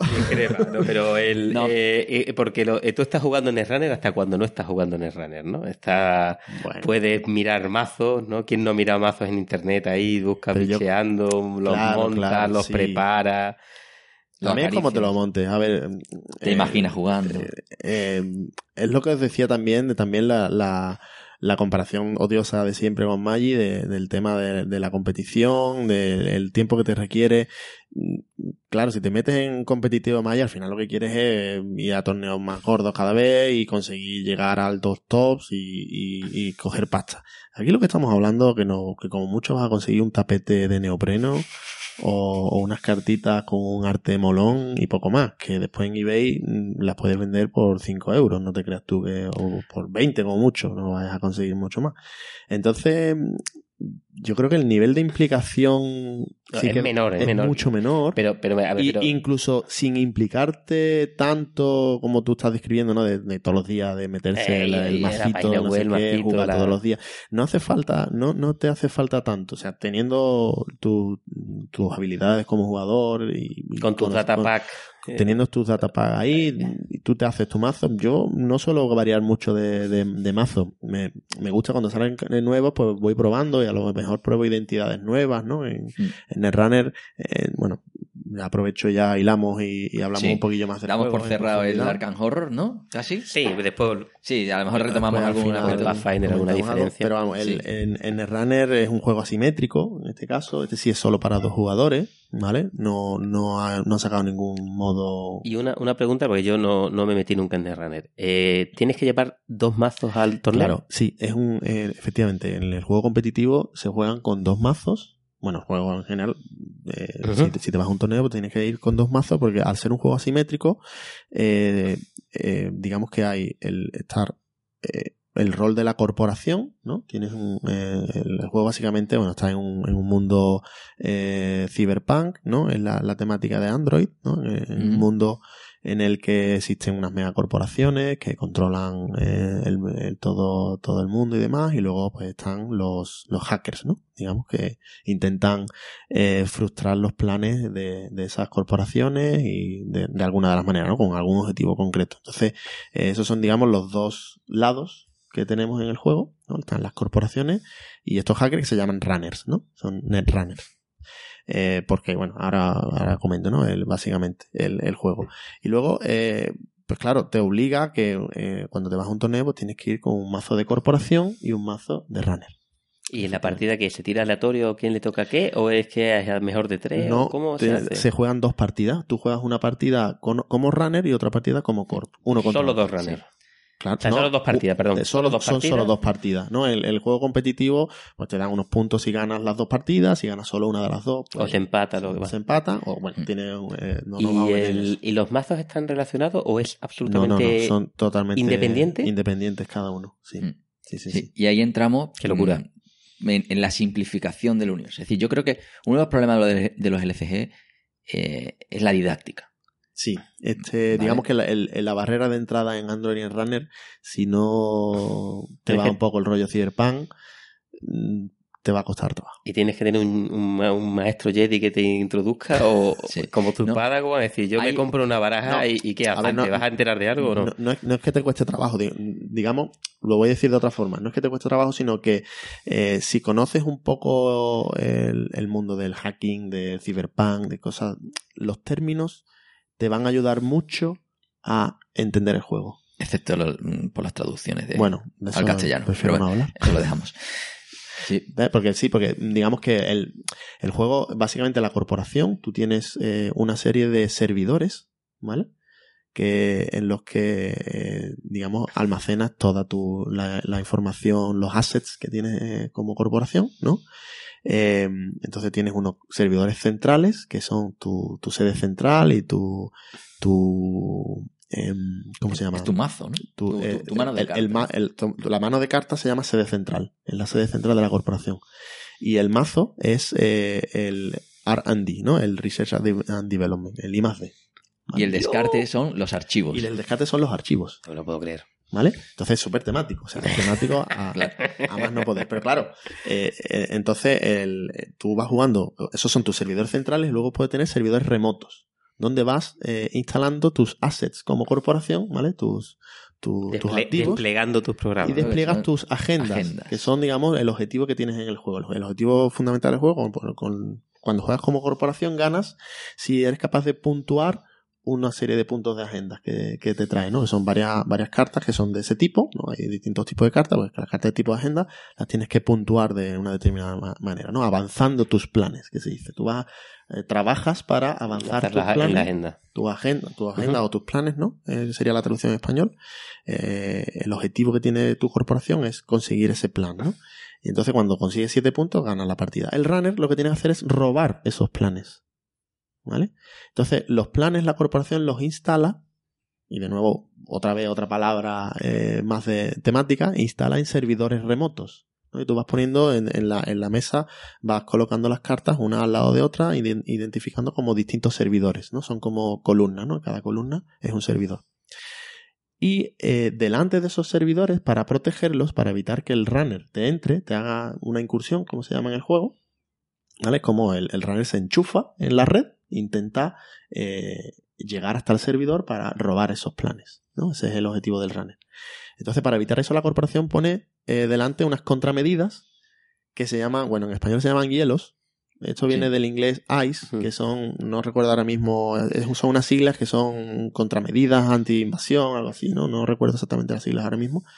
Pero bueno, en, ingle- en inglés la está bien y la, la traducción pues es hielo, que no Mm. tiene ningún sentido, pero bueno. No, pero yo creo que es una traducción antigua. ¿eh? Esto viene... Sí, pu- pu- puede ser. Hielo yo creo que viene de hace mucho Y tiempo. entonces eso, esas contramedidas se ponen delante del servidor y el runner tiene que, eh, que son como si una especie Son de barreras. programas, son barreras, hay distintos tipos, ¿no? bueno, Hay- barrera es un tipo realmente, Es un tipo, sí, es una palabra clave, pero bueno. Son, son, Sí, digamos, bueno, ese sí. tipo de. Son los, los hilos Muros. esos, son una especie de muros, ¿no? El, el runner se tiene que encontrar y tiene que, que intentar.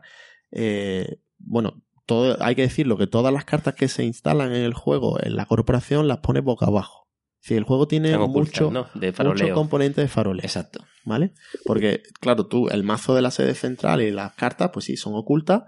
Puedes acceder a ellas, puedes hacer a la, a la- a la mano, a la, a la sede central, accedes al azar, al, al mazo accedes de una en una, desde arriba, pero y están, están ocultas, ¿no? Eso sí, eso más o menos normal. Pero lo- la gracia es que los servidores remotos también son todos ocultos. Y los hielos que se ponen para protegerlos son todos ocultos hasta que el runner llega por primera vez.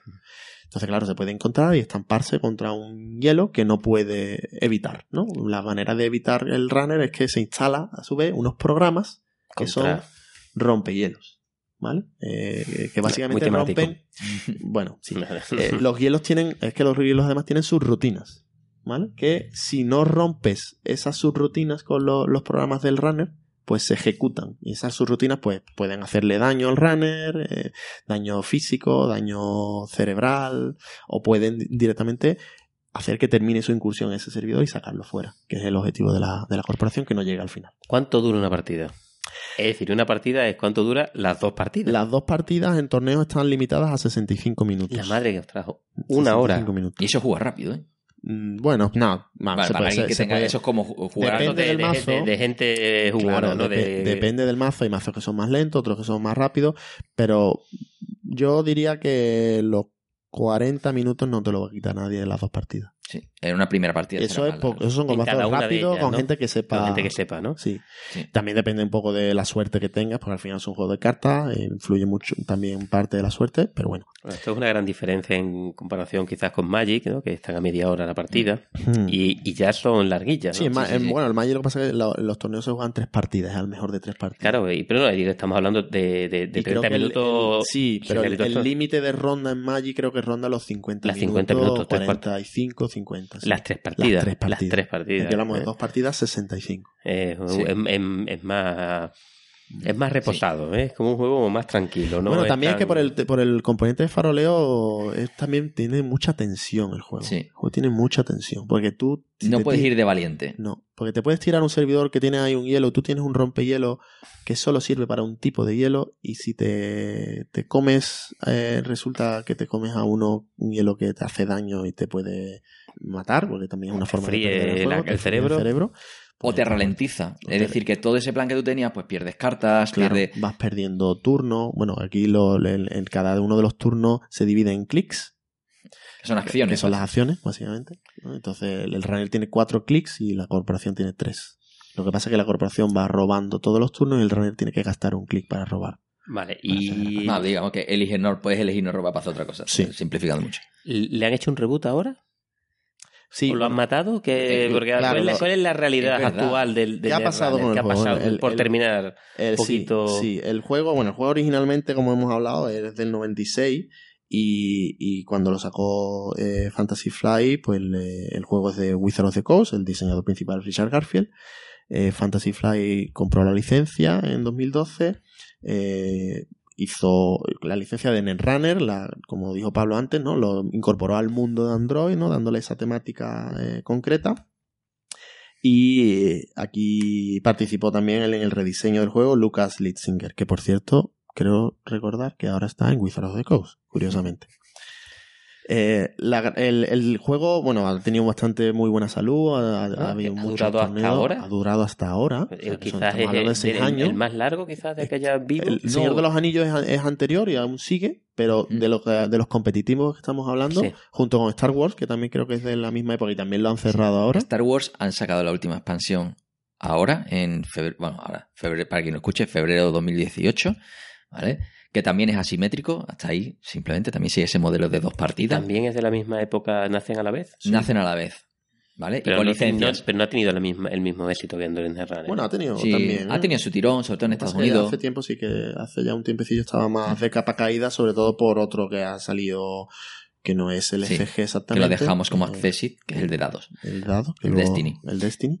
Pero Bueno. por cerrar Netrunner, ¿no? Y digamos en Netrunner, lo, digamos que empezó a tener un bajón con algunos de los. No el, no el último ciclo que estábamos ahora, el ciclo anterior, eh, sobre todo, y el anterior, eh, digamos que las cartas empezaron a degenerar demasiado. Es el, el problema que hablábamos antes, ¿no? De, La bola de nieve. de la ¿no? bola de nieve, que empiezan a salir cartas demasiado poderosas, eh, eh, rompen un poco el metajuego, terminan eh, habiendo solo mazos de, piedra, papel, tijera. Claro, el- lo- el- en un juego competitivo eso te lo puedes cargar. Ese es el problema. Entonces, digamos que por culpa de eso tuvo un poco un bajón el juego. Pero bueno, el año pasado, creo recordar que fue, eh, hicieron un reboot del juego, sacaron una nueva caja básica, eh, un 2.0. Un reboot completo, en plan, no, No, no, no, puedes no. jugar No, nada no. de lo que tenías antes. No, no, no, no, no, no, no. Sino que la caja básica la sustituyeron por una nueva y a la vez además eh, ciclaron fuera, o sea, sacaron los dos primeros ciclos, los sacaron del competitivo. Ya no se pueden jugar. Bueno, aquí expliquémoslo, porque para quien no sepa esto de qué va, es empezamos con una caja básica, una expansión, seis expansiones, volvemos con el mismo Sí, formato, son seis expansiones. una caja deluxe, que la llaman, otras seis Ciclo, expansiones, caja deluxe, ¿vale? Y en, en esas, digamos, eso crea ventanas de deluxe y seis packs, ¿no? De los data packs, que los llaman, ¿no? Entonces, en competición solo puedes jugar con los No. sacados. Tú- No, no, en competición, el, el tema está en que en la competición se pueden jugar todos. Todos los sacados. Claro, Eh, lo que pasa que, que se sacaron de la manga un tema de, de la rotación. Que es que a la- al sexto ciclo, cuando saliera el séptimo ciclo, El, el último los dos, los dos primeros que salieron se iban. No las cajas deluxe, las cajas deluxe Eso se quedaban, mantiene el básico y deluxe pero se los, mantiene, pero los los, data seis packs. data packs, que como, como se llaman en, en este juego, los ciclos, salían, ¿vale? Un poco para revitalizar el juego. Que yo, en mi opinión, creo que fue muy tarde. Ese... Que tenían que haberlo hecho antes. A mí me pare- me parece una, un- una revitalización seis- muy pequeña. Lo muy hicieron el año pasado. Y Claro, entonces, pequeña. aprovechando- Sigue habiendo un pool de cartas infinito. Claro, es, muy, es, muy, es un pool muy grande. Muy Aprovechando pequeño. eso, sacaron una nueva caja básica. Como salieron las dos ciclos anteriores, sacaron una caja básica que recuperaba algunas cartas de esos dos ciclos, quitaba otras mm, problemáticas, digamos, que había en la caja básica per se. Y, y eso la verdad es que revitalizó bastante el juego y lo hizo mucho más sano. El competitivo ganó muchísimo. Lo que pasa que ahí el juego ya, eh, sobre todo en, en Europa, eh, quitando Reino Unido, no sé si eso es Europa o no todavía, no estoy seguro. Eh, eh, sí que había empezado a bajar incluso bastante en, en, cuanto- en cuestión de ventas. Y aquí, bueno, pues, entran las megacorporaciones como Y, y lo van cortando. y lo van cortando. ¿Qué pasa? ¿Qué pasa? Llegamos a, bueno, fue hace dos semanas o tres de cuando estamos grabando, estamos en, en junio, eh, mediados de junio, pues a principios de, de- de junio básicamente lanzan una bomba en que cierran el juego. ¿Vale? No me, lo, no me lo puedo creer. cierran el juego teniendo incluso en el, en el buffer, o sea, teniendo eh, planificado cajas grandes que iban a salir.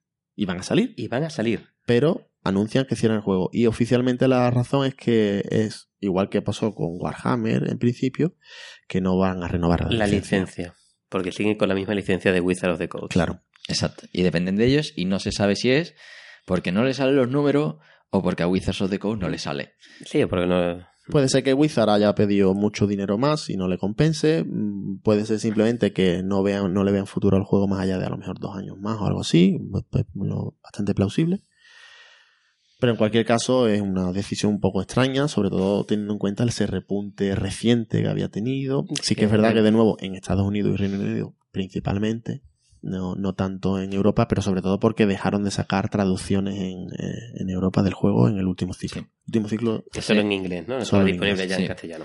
Entonces, a, a día de hoy, pues tenemos únicamente cuatro LCGs en producción que precisamente por estos movimientos de tan recientes de cerrar el juego de Star Wars, cerrar el juego de Netrunner, cerrar hace menos de dos años el Warhammer 40.000 Conquest por la expiración de la licencia con, con Games Workshop, pues quedan cuatro. Un cooperativo, el Arkham Horror, eh, competitivo el, el juego, de, juego de Tronos, Juego de además Tronos. con la serie ha vivido... Bueno, y el, el Leyenda de los Cinco Anillos. Exacto, del que no hemos hablado, Bueno, que, que se empezó el año pasado, 2017. reciente. Y bueno, y, y el eterno eh, Señor de los Señor Anillos. de los Anillos, el ot- otro cooperativo más, de 2012, que todavía siguen Sigue ahí sacando y sacando y sacando. ¿no? Entonces, cuatro han hecho, bueno, pues lo pondremos en la entrada, en la entrada del, del blog. Eh, pondremos una referencia a, a esa noticia, digamos, del estado de los LCG Sí, que, que podéis leer un poco también. Presentan distintos experimentos que han hecho, porque en Juego de Tronos, por ejemplo, con eso de las familias, tenían una caja deluxe por cada familia. Es que era un- y, y ahora han sacado como mazos de inicio, en el que tú dices, oye, pues me apetece echar una partida Sí. con Greyjoy, ni me quito de. Y entonces eh, te sientas y juegas. Y es un juego. preconstruido, mazo preconstruido. Sí, decons- han deconstruido para volver a construir el. Bueno, a el mí formato, ¿no? el- yo como única, como principal crítica de los LCG, o, pero los competitivos, para mí lo que más Sí. pereza me da total es que yo voy a, voy a jugar con mis amigos y tengo que hacer el mazo. Me da una pereza atroz pensar que incluso, por eh, de hecho, bueno, ya ligando por, por, por qué, digamos, el Señor de los Anillos lo considero peor que el, el Arkham Horror y, y, de hecho me, me gusta más el modelo de Arkham Horror es que en el Señor de los Anillos la construcción del mazo es una parte integral del juego y para eso te hace falta un poquito más de tiempo. Mm. Daba Sí. mucha pereza. Tú tenías que el Señor de los Anillos por la dificultad, incluso por la propia idea de que tú, parte del juego era imaginarte cómo iba a jugar, cómo iban a jugar tus personajes, cómo iban a combatir entre ellos, cómo iba, cuál iba a ser su Que estrategia. luego, en cierta forma, había un poco de piloto automático. Bueno, pero Sí. es parte del juego y de hecho es muy divertido. En la parte de building yo creo que hay mucho, hay mucho más metajuego sí, sí. posible en el Señor de los Anillos que en el Arkham Horror, que es más de aventura. El, pero hacer los mazos para un jugador casual es, es- es más. Sí. Tú tienes que tener el juego, yo también, tú te lo traes de casa preparado, yo me lo traigo, o, o hacer los y dos. bueno, ¿y qué me dice de, de, eh, ahora mismo mm, intentamos jugar con José María en Netrunner y, y, y Ah, nos bueno. violea por delante y por detrás. Bueno, te, te, te hombre, puedo, hacer, puedo hacer como, de hecho, lo- los últimos torneos que jugamos, aunque yo sabéis que, que estoy en, en un grupo, tenemos un grupo de juego aquí en la zona, Salmorejo, Salmorejo Inc., que además hemos grabado justo ayer. eh, bueno, esto, este podcast no sé cuándo saldrá publicado, pero probablemente cuando salga este publicado, esté ya publicado el, el post-mortem que hemos hecho de, de, De, de Netrunner, Salmorejo Inc. de Salmorejo Inc., del podcast que teníamos de puro un puñado de créditos. Os convertís en árbol, ¿no? Como en David el Nomo. No hablemos de. Y, y, en- y lo que decía yo, eh, eh, algunos de los, de los miembros del grupo eh, pues dejaron de comprar el juego hace tiempo y no tienen los últimos datapack y muchas veces cuando quedamos para jugar, pues alguno de nosotros, Juan o yo mismo, hacemos, hace- les hacemos mazos a ellos Pero qué difícil es. y hacemos Hacerlo. mazos competitivos. De hecho, normalmente te te he de decir que los juegos, los mazos que yo juego suelen ser peores que los que le hago a los demás. Luego ya está el skill de cada jugador. El pilotaje, nivel de pilotaje de. Pero, pero bueno, son, Pero- son mazos fusilados, claramente, porque Pero, tampoco- y, y- y eh, también es un, eh, es un tema, mm. precisamente, que, que sí que es verdad que tiene eh, ese concepto del de building, es como que te, te obliga a, a dedicarle más tiempo, pero, Bueno, es un hobby, es es un una hobby, parte del juego, es parte de pero diversión. incluso te lo puedes evitar si, si te vas a la comunidad. O sea, estos juegos tienen mucha comunidad, una comunidad muy viva. En internet hay páginas web eh, donde se cuelgan mazos de todos estos juegos que hemos hablado aquí, eh, no solo de los, de los LCG, de los CCG, de todo. Y entonces, bueno, pues siempre te queda la opción de irte a una de esas webs, buscar un mazo que te, te haga tilín y fusilarlo. Lo copias, lo montas, Sí. que simplemente es enfundarlo. Eso sí, jugar un juego de estos sin fundas es sacrilegio. Madre mía. Sí. No, yo yo Y- aprendí a barajar, pero o sea, El, el, el rifle, pero ¿no? El que se el llama. rifle, pero sin funda. Yo- cara de perro. Mis cartas de Magic de tercera edición Ragata, ahora me salta un lágrimo. Cada vez que la Cuando veo. ven. Un día te voy a traer mi Berserker, mi carta, Oh, ¿vale? Que está perfectamente todos los bordes negros y doblados por... a ver, bandera borde blanco. Pues nada. Ta, ta, ta, ta. Pero ahí sí que me recomendaste tú, por ejemplo, eh, una web americana, Team Covenant, Sí, que tiene unos, unos vídeos introductorios que te explican el, jue- el estilo de cada una de las familias, el Claro, concepto de economía. facciones. Tiene mucha didáctica para, no solo para aprender a hacer, sino para entender cómo se juega, cuál es el ritmo Sí. de una partida. Está muy bien en ese sentido. Y luego además tiene una cosa muy chula que es, oye, si tú quieres hacerte un mazo de Jinteki, ¿no? que es una de, Sí, las- una de las corporaciones. de las corporaciones, ¿no? Te dice, caja básica, este, esta caja deluxe y este datapack. y. ¿no? Y te sugieren un Sí. mazo con, con tres, ¿no? Entonces, bueno, yo creo que es una buena idea, ¿no? Sí. Que Sí, con bueno, poquito te lo puedas hacer, siempre se lo puedes, seguro que tienes algún colega que quiere convencerte, como José Mari, de, de que juegues, que lo tiene Bueno. todo y él puede hacerte los mazos, ¿no? Para ver si te gusta o no, pero que hay muchas vertientes de, de eso, de, de juego económico, ¿no? En el sentido de vamos a intentar que el vicio no salga tan caro, cosa que no es posible en un Arkham Horror. Pero yo estoy hablando ya de... Yo estoy hablando, no estoy hablando de dinero, ¿eh? No es dinero, es... Tiempo. tiempo, es no, jugador casual. Sí. Eh, eh, Sentarte y jugar. Sentarte y jugar. Y yo creo que ahí entra un poquito el, quizá para mí, uno de los, de los, de los, de, de la, ve- la ventaja de, de esta mutación del cooperativo hacia los juegos de aventura, en lo que tú pagas 17 euros para que te den una aventura como tipo Legacy Mm, porque mm. quieres jugar un rato. Sí, sí. Y no hay que hacer el de building prácticamente, ¿no? Sí. Pero ahí la- lo de lo, lo que ha comentado Pablo antes de las barajas preconstruidas estas de Juego de Tronos que van a sacar ahora, pues por ejemplo, a mí me parece una, es una buena idea para el jugador casual, por ejemplo. Eh, A mí me gusta ese juego, el Juego de Tronos, la verdad es que lo tengo Sí. también en casa y no he seguido, no he comprado etapas, o sea, ciclos sí. y demás, porque no me voy a meter en el juego en competitivo y mucho menos, pero para jugarlo casual, pues me llama la atención esas, esas bueno, de barajas hecho, preconstruidas. yo recuerdo que hubo, quizás que fue con el reboot, que sacaron una caja de dos, con dos mazos preconstruidos, ¿no? De dos casas, Claro, es, Lannister es que y- ya la, Y eso, y- pero, la- pero yo recuerdo Sí. que yo decía, no, no las mezcléis, por Dios. Dejarlas como están. claro, es que Juguemos de vez en cuando a esto. Sí, y- sí, es que- sí. Pero Pues- pierde gracia, ¿eh? No es igual. No. no, no es lo es mismo, que tú, pero tú has jugado en el runner y lo, y lo que a ti te gusta es lo claro. que a ti te gusta. Sea, es meterle ese detalle de, de- del mazo que tú creías probar de cambias justo. una de 60 y a ver cómo. y a ver cómo va. Sí, Sí, sí, sí. Y hay alguno que Y coge eso- las eso- estadísticas y dice qué probabilidad tengo que me salga esta carta con esta otra en un, en, en un arranque. ¿no? Y cosas así un poco ya de, de sacar. Son formas de eh, jugar distintas. al este- distinto. distinto. porque- Pero bueno, Sí, porque aquí, eh, eso, el Juego de Tronos te venía, las expansiones deluxe eran de fa- por familias y entonces te venían pues dos mazos con distintos estilos, te venía la lista y yo eh, digo, mira, te lo ventilas, coges el básico y eso y con eso tenías un mazo. Ahora esta idea es aún más económica. ¿eh? Pero bueno, bueno. y más de... Sí. Pero por avanzar y por ver ese esa versión aún más, con menos meta, ¿no? Todavía, bueno, claro, los juegos de ¿Cuál- aventura. cuál es el juego que trae David? Bueno, el, el- lo comentamos antes porque me, he tenido que morder la lengua, ¿no? Porque el, quizás un, un juego que fue relativamente innovador y, y al que yo le tengo mucho cariño es el Pathfinder de el juego de cartas de, de Paizo. Paizo es, es un- em, quizás uno de los grandes ahora de, de los juegos de rol, en particular por, por su juego eh, conocido como Pathfinder, que es un juego de, de dungeoneo, un juego, un heredero de Dungeon and Dragon. De hecho, es una hereda las cartas, eh, un conjunto de reglas de Dungeon and Dragon avanzado que, que se liberó. Y Paizo pues creó allí un juego y una comunidad, tiene mucha comunidad dentro de los juegos de rol, porque bueno, pues pe- po- ofrecía aventuras y campañas que unos modelos de suscripción que cada mensualmente demandaban una nueva aventura y llevan muchos años pues con, con una gran éxito y gran éxito comunidad. Y hace pues que Este fue del, del 2013, ¿no? El- el juego en 2013, pero Paizo los juegos Ah. de rol es anterior, Es han tenido sí, mucho sí. éxito Sí, y sin embargo ya herederos de ese éxito pues di- dieron un juego y sacaron un juego de mesa de cartas en ese propio mundo que ellos han creado del, del juego de rol y de hecho de una manera muy inteligente reutilizando toda una serie de contenido que fueron creando para esas aventuras que vendían porque yo como lo veo el principal producto de Paizo era la venta de módulos de aventuras de, para juegos de rol de hecho eh, la gente compraba se suscribía a una campaña y le iban a mandando mensualmente una nueva aventura esos módulos que tenían pues una historia, unos dibujos,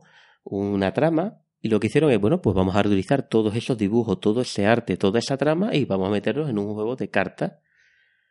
Y sacaron este juego, que es un juego de, de mm, cooperativo, de dungeoneo, eh, que no tiene la etiqueta LCG, pero bien podría tenerla, en el que te comprabas una caja básica para empezar eh, la campaña, ¿no? El Rise of the Lunenor, que es el- una de las campañas primeras que ellos vendieron.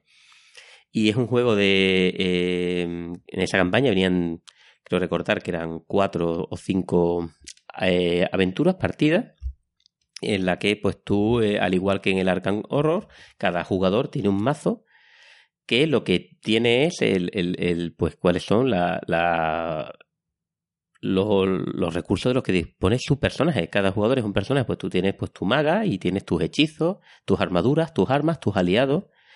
Y, y eso es, pues tu, tu mazo está, con, está hecho de, de las cartas que, que tú puedes utilizar, qué armas lleva, qué hechizos puedes echar y, y qué puedes hacer. Cada personaje tiene además una serie de poderes mm, dependiendo de su clase y, y tienen que, en este caso, todas las partidas, eh, quizás el principal problema, pues lo que tienen que encontrar es entrar en una serie de localizaciones.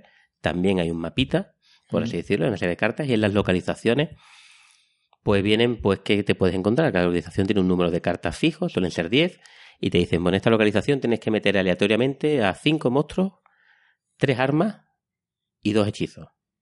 Significa, y cuando un jugador entra en una localización, pues de revelas una carta, si es un monstruo tienes que luchar con él, y si es un- una cosa que no es un monstruo, pues, por ejemplo, si es un arma, pues es que te has encontrado un tesoro y puedes, puedes conseguirla para meterla en tu mazo. El objetivo es que entre todas las localizaciones hay un malo, malvado, malvado, malvado, que hay que acorralar y matar, con una eh, serie de reglas, pues tienes que ir vaciando, por así decirlo, las localizaciones. Y es un juego realmente un poco eh, que comparado con el Arkham LCG es muy plano, porque lo único que tienes que hacer es sacas la carta, aparece el orco, sacas tu, haces tu convito de tu mano con tu hacha, tu espada, tu hechizo y tiras pues tus 25 dados y tienes que superar un nivel de dificultad. La verdad es que la, la mecánica es muy sencilla, ¿no? Pero, pero una pregunta, el, el- en la mano, digamos, eh, esos tipos de cartas, hechizos, ¿esos te salen, te van saliendo al azar también Al o tienes azar. distintos mazos? Al azar. Al Y azar. se agotan, además. ¿no? Eh, bueno, cada carta eh, está todas las reglas están en las cartas, entonces pues, hay una serie de tipos de limitaciones. Por ejemplo, en un combate solo puedes utilizar un arma o solo puedes echar un hechizo, ¿no?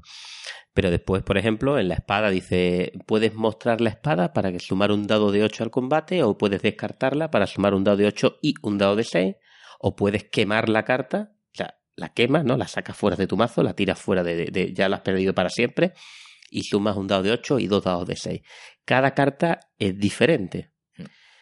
Hay... Y luego tus compañeros pueden apoyarte en cada una de esas acciones jugando cartas de su mano en Claro, porque hay- ahí las cartas, la modalidad es a qué peligros te puedes enfrentar, qué puedes hacer con ellas, se descarta, no se descarta, incluso hay algunas que incluso te permiten us- usarlas fuera de tu turno para echar a otro. Hay una gran variedad de cartas realmente. Pero el juego es relativamente plano. Es decir, que no es... es- sacas tu cartita, te dice hay un orco y su dificultad es 18, pues con qué le pegas, ¿no? Y, y es divertido. Y el modelo es que eh, no tienen data pack, sino que cada dos meses pues fueron sacando unos packs de aventura que traían tres nuevas aventuras. En esas tres nuevas aventuras, pues principalmente traían nuevos monstruos, nuevos tesoros, nuevos hechizos, nuevas armas y las tres partidas con sus localizaciones y sus reglas especiales. Cada ciclo pues tenía eh, seis niveles, seis, seis aventuras. El primer, la, prim- la caja básica te traía ya la primera de las seis y te tenías que comprar otras cinco Mm. como siempre, tarifa plana de en torno a 15, 16, 17 euros. Y había un pack de personajes por ahí también. En el, también tenía un pack de personajes en el que traían nuevos tipos de personajes con nuevas cartas. Y, y había una, un deck building muy, muy liviano porque realmente lo más divertido del juego consistía en que si tú entrabas a- en una localización y te salía tu espada de más uno, había una tirada para conseguirla. Si conseguías la espada ya formaba parte de tu mazo. Es la mejora de tu personaje. La mejora de tu personaje eran los tesoros que te encontrabas durante, la durante partida. el juego, ¿no? Entonces, Claro. en ese sentido, se parece un poco a Dominion. Eh, claro, Sí. mm, sí. Y al final de la partida, lo que ocurre es que esto es una campaña. Ellos se inventan el, el- lo que traen realmente al mundo de los juegos de las cartas en la campaña.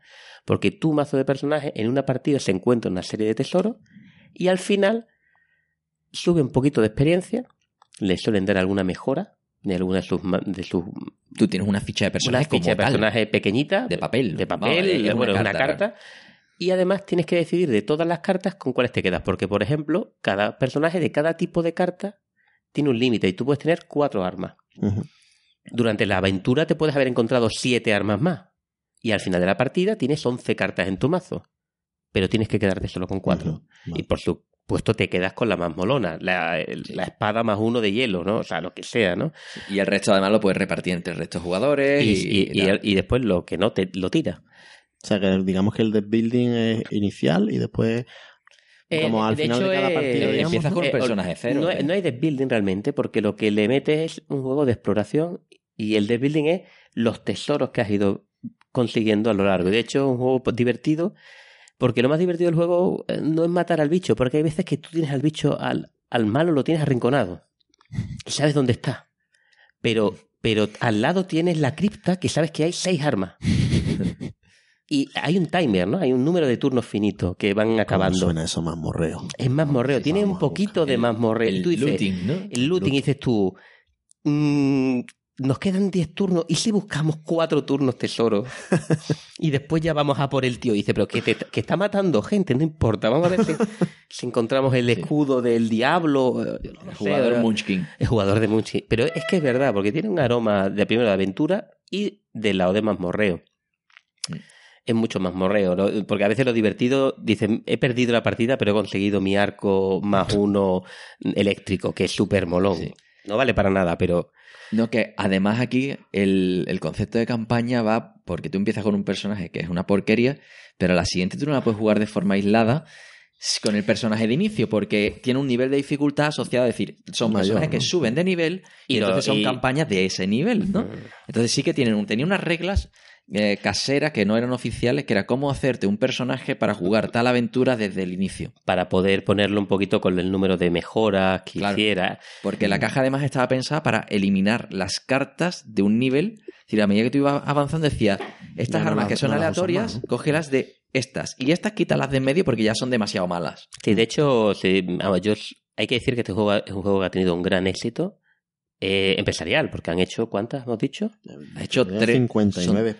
59 expansiones listadas en BGG, Sí. pero que son tres, Ah, que yo menos, sepa, pero- hay tres Son- ciclos completos. Esos son tres juegos básicos con sus aventuras, con el pack de, ca- de de personajes. personajes, ¿no? Y, y más expansiones adicionales, expansiones de, Sí. de personajes especiales para juego competitivo, para juego coopera, para hacer también comunidad, Paizo. Es decir, que es un juego que ha tenido mucho éxito. Y Yo solo, yo solo tengo el No, y- primer ciclo completo. Lo sigue teniendo, porque en 2018 son Es la- que yo creo que sigue sí, teniéndolo. sigue. Tardó un poco en sacar el tercero, pero por el segundo era como de pirata, ¿no? El segundo era de pirata. Eh, y yo hay que decir que, bueno, que el, la el no estaba muy pulido, pero empezar, las partidas, las aventuras eran todas demasiado parecidas. Sí. No consiguieron innovar, mejorar, metieron Yo creo muchas que un juego que a medida que va, se va para abajo porque te sientes que estás haciendo... Es decir, jugarlo muy de corrido, yo creo que... Bueno, no, es que no era tan. No consiguieron darle mucha frescura en ese aspecto. Sí. Y después la forma de hacerlo más complicado era un poquito tediosa. Tenías que estar pendiente de que si te salía una carta que tenía un número que indicaba que era de una aventura dos niveles inferior a la aventura que tú estabas jugando, entonces la quitabas fuera de la carta. Era un poco tediosín. Mm, Sí. Pero es verdad que creó la, la idea de. a- ellos le llamaban Adventure Card Game, juego de, de cartas de aventura, pero porque introducía la la- lo que es la campaña, la mejora de personajes Mm. el- y las historias ligadas unas con otras. Género que creo que ha mejorado muy notablemente Con Arkham Horror. con Horror. Sí. Eh, cambiando tanto la mejora de lo que son las mecánicas y un cambio en lo que son la- las aventuras, ¿no? Porque no son tanto de dungeoneo de quiero encontrar mi pistola más uno que no tendría sentido, Mm. sino que son más, más, el objetivo. más euro, más, más rolero, muy del chulo, muy de la llamada de chulo, y Sí. pero sigue ese camino, ¿eh? Yo le veo que Claro, la mejora de los personajes poquito a poco. Entonces, eso desde el punto de vista de diseño facilita también eh, que el pool de cartas sea igualmente válido al principio que al final de una campaña. ¿no? Porque son cartas que, mm, que no son tan, tan rompedoras, que a lo mejor acabas con 12 cartas diferentes en la campaña a las que comenzaste.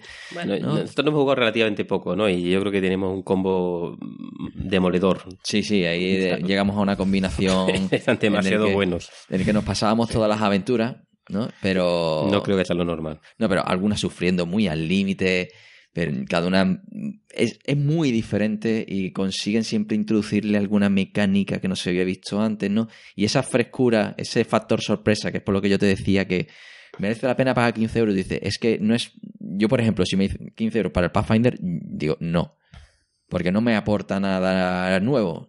Ahora, 15 euros por una de Arkham Horror, que lo son, que es caro. Digo, sí, porque sé que siempre están buscando algo diferente que no has visto en una aventura anterior, que te hace pensar, te hace replantearte la forma de jugar. Y ahí, desde el punto de vista de diseño, a mí me parece que es una absoluta maravilla. Bueno, y hay una cosa que no, no hemos comentado en ninguno de estos juegos, que no sé si qué es lo que opináis del tema, es que son juegos coleccionables, pero que al final eh, transforman el coleccionable en coleccionismo. Sí, Eh, completísimo. ¿En qué sentido? O sea, porque normalmente son juegos con cartas muy vistosas, unos dibujos Sí. que, que- que el, el aspecto del coleccionismo sí. en Magic también existe y en este tipo de juegos Bueno, esto es com- también- completismo en realidad de la palabra, como Sí, he dicho. Sobre todo en el, para el tema de los ciclos, como una aventura completa, ¿no? El, tienes que tenerla completa. Claro, pero una vez terminada, ¿qué haces? ¿La vendes o te la quedas porque eres un No, coleccionista? Hay de todo, es decir, hay quien... Por ejemplo, el Pathfinder yo lo vendo. ¿Vale? Porque no. Sí, eh, pues, porque a mí lo que- no, a lo mejor no lo veo tanto de Yo- más yo- de coleccionismo. No, no, pero no, pero yo, coleccionismo es que cuando yo empecé el primer, el primer ciclo, dije, yo me tengo que comprar entero. O sea, es decir, yo, yo Claro. tengo los seis. Y de hecho he jugado mucho. Estamos hablando que yo, yo llegué a empezar la, el- la quinta aventura, que a tres partidas, a tres por aventura, hemos jugado más de 20 partidas. Es verdad, porque cada pack venía con tres Cada aventuras. pack tenía tres aventuras. Y ya llegaba al, al- al quinto, he empezado la primera. Eh, pero quizás me daría mejor más pereza volver a empezar desde el inicio. Sin embargo, bueno, el Arcan también es, si tú lo tienes completo, lo puedes volver a jugar en el futuro dentro de unos años porque sigue siendo Sí. un juego autoconcluido, autocontenido. nosotros mismos hemos empezado, pues, son cinco tipos de personajes. Hemos jugado con dos, con una combinación con muy buenas sinergias al final, ¿no? Y, y- y tenemos la duda, oye, ¿y, y el resto de personajes, no? Cómo sería... sí, es, es bastante rejugable. Entonces, en ese aspecto sí Muy que rejugable. puedes volver a jugar a la aventura con personajes completamente Usando personajes. Bueno, de hecho, una cosa, nosotros no lo hacemos, pero creo que hay una comunidad que hace de building, en el Sí, sentido de sí, que sí. hay estudios de los mejores tipos de personajes. Nosotros hemos jugado ahí, a- ahí como los locos. A la brava. Y Ah, eso es lo bueno y, que lo y funciona, permite. ¿eh? Y funciona. Sí, sí, y a la brava funciona. Y nos Sí. ha dado muy no tienes que, no es como el Señor de los Anillos. El Señor de los Anillos Te hace falta tener poquito, más conocimiento un poquito de- más. del deck building. ¿no? Tiene No un puedo no- decir 90% de meta. mete, metía cartas aleatorias y el troll te comía el hígado. O sea, no había. Sí, sí, sí. No había. Bueno, entonces ya cada uno hemos mm, visto nuestra, nuestra fula. Ahora aquí un poco como, no como accesis, sino como cosas al límite, ¿no? Eh, tenemos un par de, de juegos que abrieron una nueva ventana dentro de este co- coleccionismo, que no son eh, LCGs, son Trading Card Games, que son el Dice Masters, que, en el que tú comprabas sobres que te venía una carta y, eh, Los y un dados, dado. Un dado.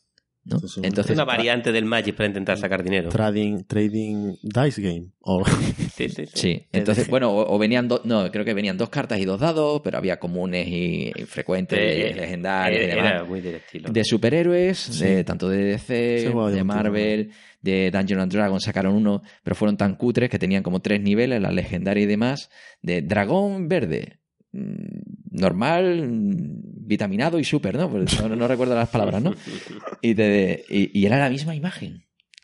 Digo, No gastaban dinero ni en el arte, ¿no? en el arte gastaron dos duros, ¿sabes? Ahora decía, el juego tiene que ser atractivo, ¿no? claro. Mm, Tú dices, esa parte se la cargaron en el mundo Marvel. Tú dices, joder, ¿habrá- imágenes para poner cosas diferentes y no lo hacen, ¿no? Es una cosa seria. A ver, en Magic, de verdad, hay coleccionistas que simplemente, que a lo mejor no juegan. Sí, sí, que acarician juegos, Pero, ¿no? pero Sí. se compran las cartas Por eso- por, por autores. tiene que, tener- que ser vistoso, el, el concepto de carta tiene que... Si Martin Wallace hiciera un LCG la cagaría, ¿no? Como el Times New Roman, ¿no? No, pero ha hecho deck building, ha hecho deck building. No me habléis, no me habléis hablar. Sí, es, es- es otro día, sacamos o sea, el London, el Free Bueno, el London, Acres of eh. Snow y demás, ¿no? Pero, pero eso. Y ese juego eran dados pequeños, de mala calidad, ¿no? Pues era Bueno, otra, otra de las mutaciones de Magic, pero intentando cambiar el formato a Sí. dados, ¿no? que, que fue bien al principio porque además hicieron tiradas muy cortas, se agotaron, el proceso de producción era complejo y demás, y ahora ya entra el Star Wars Destiny, ¿no? Fantasy Flight se mete a hacer ese mismo formato con dados de 2 centímetros de lado, me parece que tiene, Precioso. preciosos en color, mm, con brillo, con una imagen. Dados que apetecen tirar, que tú lo tienes en la mano y lo tienes que tirar, con unas cartas con muy buen arte, universo Star Wars, tiene mucho trabajo ahí, ¿no? Buen diseño. Y ¿Ha funcionado o no? Ha funcionado muy mucho. bien, ¿Ha tiene una comunidad con... Sí. Sí. a Mueve Cubos lo perdimos, la web Qué está pereza, hecha unos tío. zorros por culpa del Qué Destiny, pereza, qué pereza. ¿vale? Y... Juega hasta monaguillo. al- Al, Sí. al Star Wars Destiny en la Sí, sí, sí. Y la gente se compra esas cajas de 90 pavos con 30 dados, ¿no? Y demás, el- el- Sí. la caja de sobres, Pues- ¿no? porque Bueno, además esto, lo- Magic. Es- lo es sa- que esto es Magic. Sí, es que lo saca Fantasy Flight, pero no es, No es- no es un living No es dice living. game. No, No, no, Es no, esto es aleatorio. es esto es coleccionable, aleatorio. tiene su metajuego, pero además tiene cartas. Es decir, en- vienen cinco cartas, una de ellas con dado, ¿no? Entonces los personajes tienen dado, hay armas que tienen dado. Entonces, eh, sí es, Tiene de building también. tiene un Claro, building, tiene pero estamos hablando de un juego coleccionable. Pues es como un Magic, ¿no? Tien- Eh, Tienes un, un kit básico que puedes jugar, un cara a cara, que con un mínimo de, de- de- te permite poca construcción, tienes pocas variantes, pero algo te permite, ¿no? Puedes comprar el básico 10 sobres por tener un poquito de variedad y jugar, y se juega bien, es un juego entretenido.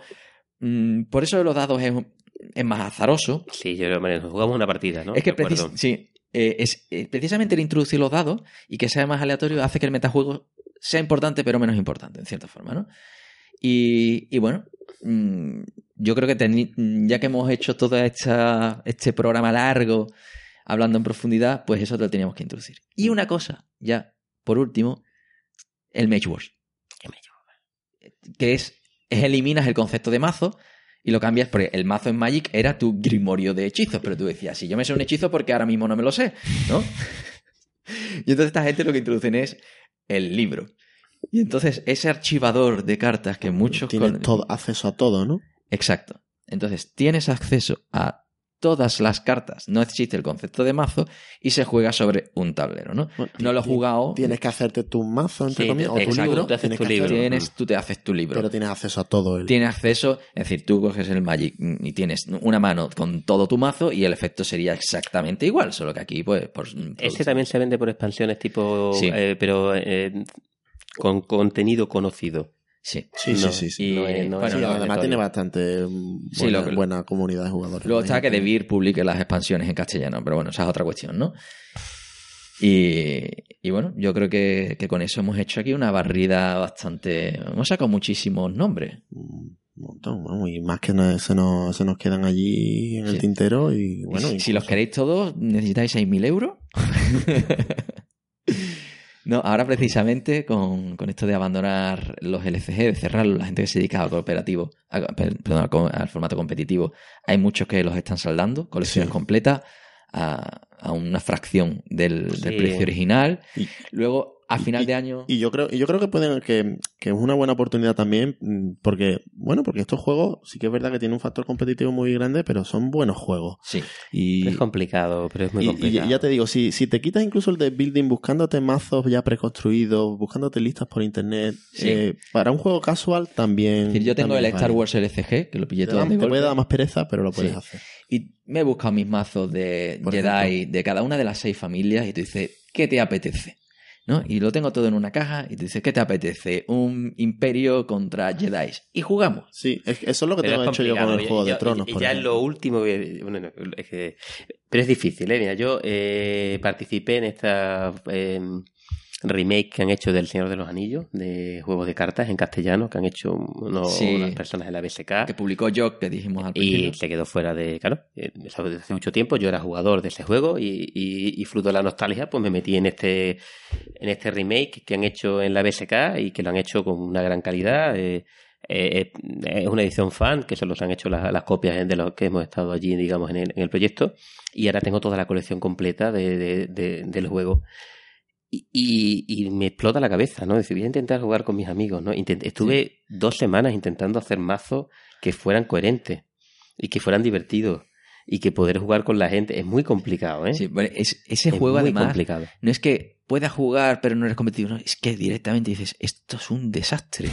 ¿no? Y, y- y tiene una barrera de No, pero- acceso. Pero pasa muy- igual con cualquier juego. Tú haces Sí. dos mazos en Netrunner y no solo quieres que sean buenos, sino que sean divertidos entre, Sí, entre la partida sea amena. Y divertido es, es- di- es difícil. Sí, y que Eh, lo de piedra, piedra, papel, tijera que Claro, comentaba, ¿no? eso, es eso es muy malo. Sí, sí, sí. Claro, dice, ¿cómo haces juegos que no, que sean partidas divertidas?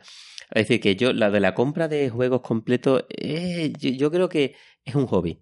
Tú partes del Coleccionismo, coleccionismo. No, pero que tú mientras que estás jugando en el hobby, estás participando, es divertido. A ti no te cuesta no te, no te cuesta trabajo gastarte los 15 euros en tu data pack de Netrunner si tú sabes que tú tienes tus colegas y vas jugando.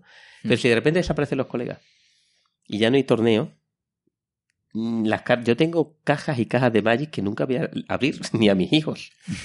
Tú también. Culpable. Claro, porque dices tú, Yo "Ah, las vendí todas". sacar las cartas. Sí, da pereza. Da mucha pereza. Es Y- un juego nuevo distinto porque estás en el, el meollo, estás activo. Sí.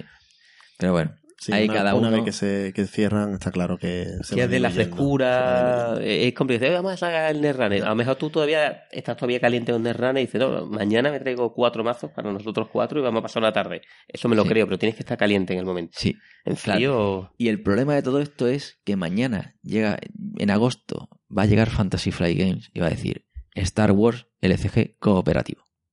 Por ejemplo. El ¿Sí? juego ¿Tú lo de. ves? ¿Tú crees que.? Ya se ha visto por ahí alguna cosa, decían. Creo. yo si es cooperativo me lo compro. Claro. Y Eh, entonces tú dices. culpable. Star Claro. Wars. Y tú dices- mm, ¿Cooperativo? mm, Claro. Y tú dices. Shut up. and- Bueno, porque ahora, ahora están con el mundo de Terrinoz. Como han perdido las licencias, de repente en Terrinoz, el, el, el este Warhammer Quest que sacaron, Lo han hecho un- lo mismo, pero versión Terrinoz. ¿no? Terrinoz está prohibido. Terrinoz está prohibido. Está prohibido. Sí. Está prohibido. Terrinoz está prohibido. Vale, luego lo borro.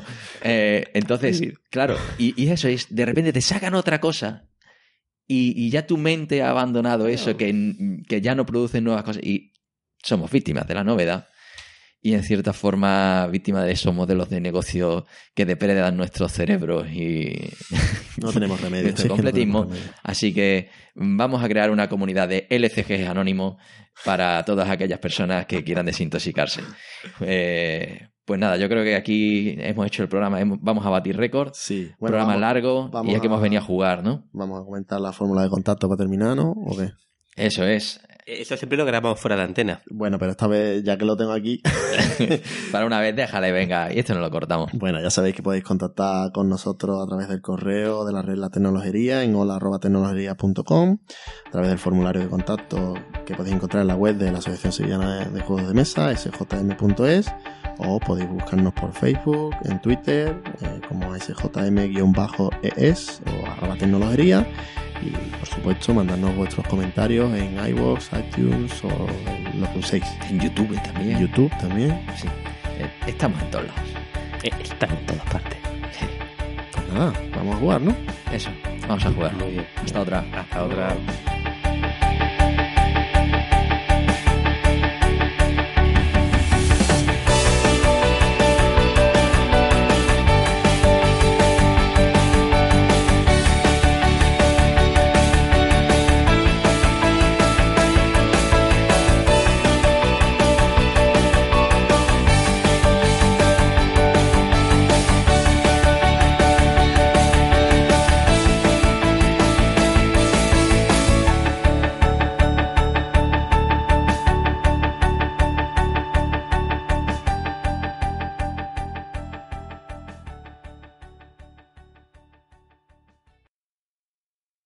Una cosa de la que no hemos hablado que es lo de los tres cores. Sí, es el, el- el- yo creo que es la- el defecto fundamental, el casi único al modelo este de, de LCG, que es que si te quieres jugar en juegos competitivos fundamentalmente, si quieres meterte a jugar, te hacen falta tres cores. Porque es que si en los, No lo entiendo. si en los ciclos, si en, lo- en la- en lo- los packs de, de los ciclos te vienen todas las cartas completas, todas las, las copias que necesitas, porque en los cores viene solo una copia de las cartas. Claro, te dicen tres, máximo tres de esta carta. Una carta muy potente y solo viene una copia. No tiene sentido ninguno. Entonces, en cuanto. No, el tema es, en cuanto se publica el juego, pues hay muchos que compran tres cores para tener tres copias de esa carta Sí, y, sí. y ser competitivo. Ahora, cuando va avanzando el juego, pues resulta que esa carta a lo mejor se diluye y hay otras más interesantes más adelante. O hay casos en los que no tienes combinaciones para hacer que eso ya es de traca, ¿no? Te dice, eh, aquí solo puedes hacer mazos de 40 cartas, que creo que ocurre con el... eh, bueno, con la mayoría excepto el Arkham, me parece. Mm, solo puedo hacer mazos de 40 cartas Ah, bueno, en necesitas de 50 o de 60. En el de Juego de Tronos, por ejemplo, lo recuerdo. Exacto, el de sí. Juego de Tronos te vienen unos mazos preconstruidos que no son legales Porque no tiene porque no tienen cartas suficientes. Yo, yo lo de la, yo os juro por Dios que pensé que era que la primera vez que hicieron un LCG pusieron solo una carta de algunas cartas, pero pues así, a random, que no sé si esto va a No. tener éxito. Y que después se dieron cuenta del error y pensé que lo iban a cambiar en el siguiente LCG. Y no, y no lo han cambiado. No, no, no. lo han explotado, Todo. ¿no? no. Y entonces. ¿qué le O sea, ocurre? Que, los tres cores es surreal. que luego hay cartas que eso, que se diluyen, o directamente cuando tú dices, mm, oye, es que no tienes número de cartas, si no tienen, si es porque no hay cartas suficientes, pues tú, si no vas a competir, te esperas al- al- al- a que empiecen a salir expansiones y que introduzcan da- cartas hasta llegar a las 60, por decirlo de En alguna el, forma, ¿no? en el Señor de los Anillos, tristemente era igual. Sí, sí, sí. Y lo que ocurre es que para el Señor de los Anillos, como no es competitivo, en juego casual, yo solo tenía un core y daba exactamente igual. Sí, pero es que, por ejemplo, en el de Juego de Tronos, precisamente, que puedes, que puedes tener personajes que tienen, como no recuerdo cómo se llama ahora mismo, ¿no? Que, que puedes tener varias, co- no, No, varias ah, copias sí. para sobrevivir así te lo Ah, matan claro, eso. Ese. Es que como solo te viene una copia en el core, es que no, No vale puedes esa utilizar regla. esa regla. Claro, porque e- eso tenía, es, tú pones de los personajes únicos, claro, los personajes únicos, la segunda carta lo que hacía era que si te lo mataban, digamos, que era como Claro, lo una puede- forma de salvar, salvar la vida, ¿no? Y le quitabas ese, e- ese clon. Nada, Exacto. no, compres ningún LCG menos el Arkham Horror. Que no se lo merecen. Bueno, pues nada, aquí se queda.